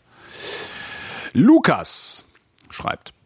Einer meiner Kommilitonen hat letzte Woche erzählt, dass er für die Semesterferien einen Job bei Kraus Maffei an Land gezogen hat. Er meinte aber, er dürfe nicht darüber reden, da er direkt ein Non-Disclosure Agreement unterschreiben musste. Dass, dass das alles nicht nur Angeberei ist, glaube ich ihm. Er ist eigentlich keiner, der sich Sachen raushält, sonst eher bla bla bla bla bla. Zu meiner Frage. Wie hättet ihr reagiert? Hättet ihr versucht, ihm auszureden, weil moralisch verwerflich, äh, hättet ihr versucht, es ihm auszureden? Fragezeichen. Schließlich wird er dort wohl kaum Lokomotiven drucken. Das würde einem Non-Disclosure Agreement kaum rechtfertigen. So, was würdest du jemandem raten, der sagt, hey cool, ich habe einen Job bei Kraus Maffei. Panzer, was ist, Panzer, äh, Kraus Maffei ah, okay. Äh, riesengroße Waffenschmiede, äh, Panzer und so. Also das sind die, die machen Krieg. Nein, nicht Waffen führen Krieg, Menschen führen Krieg. Ja, ohne Waffen würden Menschen aber auch keine Kriege führen. Ja, ich weiß nicht, ich finde es extrem schwierig. Ne? Ähm, also schwierig. Moral ist halt, wenn man moralisch ist, Wojcek. Ich würde es nicht machen. Ich würde diesen Job nicht annehmen. Ich weiß nicht, ob ich ihn annehmen würde oder nicht. Ich weiß es nicht. Ich weiß auch nicht, was ich zu diesem Freund sagen würde. Ich, ich, ich weiß nicht, ob ich berechtigt bin, sozusagen ihm da ins Gewissen zu reden. Ich kann mich höchstens normal mit ihm darüber unterhalten und meine, würde, ja. meine Position ihm irgendwie darlegen, aber was er dann draus macht, ist ja seine Sache. Ich würde ihn halt fragen, wie er damit klarkommt, dass er an Krieg sich mittelbar beteiligt. Also ja. ist mittelbar, ne, auch wenn Menschen Waffen abfeuern müssen, damit Waffen töten, mhm. ist trotzdem der Hersteller dieser Waffe und jeder, der daran arbeitet, ist mittelbar daran beteiligt, dass Menschen ums Leben kommen. Ja. Damit muss man leben können. Ich glaube, man kann damit leben im Übrigen. Ähm, aber ich glaube genauso, dass die Ausreden, die viele Leute bringen, nicht, nicht funktionieren. Also viele Leute reden sich das schön. So ein bisschen wie Leute, die für die Bildzeitung arbeiten, sich schön reden, dass für die Bildzeitung arbeiten ja gar nicht so schlimm ist, weil sie machen ja nur das Horoskop. Ja. Ja. Letztendlich äh, hängst du trotzdem mit drin. So, und ich weiß nicht, wie ich reagieren würde, wenn Kraus Maffei Wegmann mir ein Angebot machen würde. Ähm, ich, wenn Kraus Maffei, das war, da bin ich mir sehr sicher, wenn Kraus Maffei Wegmann sagen würde, wir würden gerne, dass du für uns Podcasts produzierst, dann würde ich das tun. Alleine schon, weil ich es interessant fände, mit Kraus Maffei mit einem Waffenproduzenten, also mit Menschen zu reden, die Waffen produzieren. Ich Ja. fände das sehr, sehr interessant, auch Ja. zu sehen, wie, wie ticken die eigentlich, was sind das für Leute. Ich habe den Verdacht, dass das genau solche Leute sind wie du und ich auch, im Übrigen ähm, die auch nur ihre Familie ernähren wollen, die auch nur ne, so ähm, und dummerweise da wohnen, wo halt das der größte Arbeitgeber ist oder was weiß ich, was es da für Gründe gibt. Keine Ahnung, ob ich es tun würde oder nicht. Ist auch immer die Frage ohne Not. Ne? Ich würde auch, ich würde im Leben nicht für die Bildzeitung arbeiten, ja, im Leben nicht. Aber wie ist es denn eigentlich, wenn die Alternative heißt, ja, du kannst in der Securitas-Uniform vor der Shopping Mall stehen? Genau. dann würde auch ich für die Bildzeitung arbeiten. Aber immerhin wäre ich dann so ehrlich zu sagen, meine Alternative war Securitas-Uniform und da, äh, das wäre der Tod gewesen für mich oder irgendwie sowas. Schwierig. Es ist schwierig. Ja, ich würde ihn fragen, wie er damit klarkommt und versuchen, ihn nicht zu belehren, auch wenn es mir schwer fallen würde.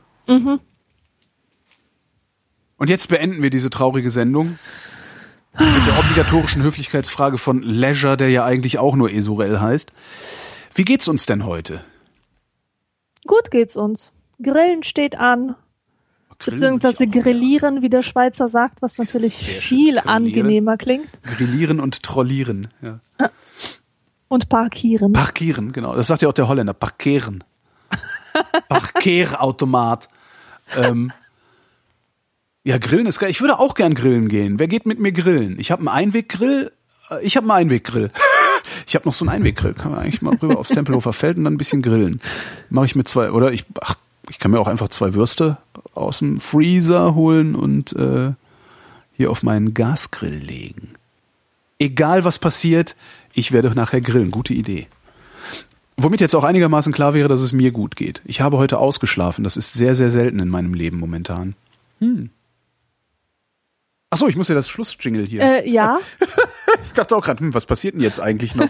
Ich war gerade ein wenig abgelenkt. Nee, nicht abgelenkt, sondern wie nennt man das? Schwelgend. In Gedanken verloren beendete er die Sendung. Vielen Dank, Alexandra.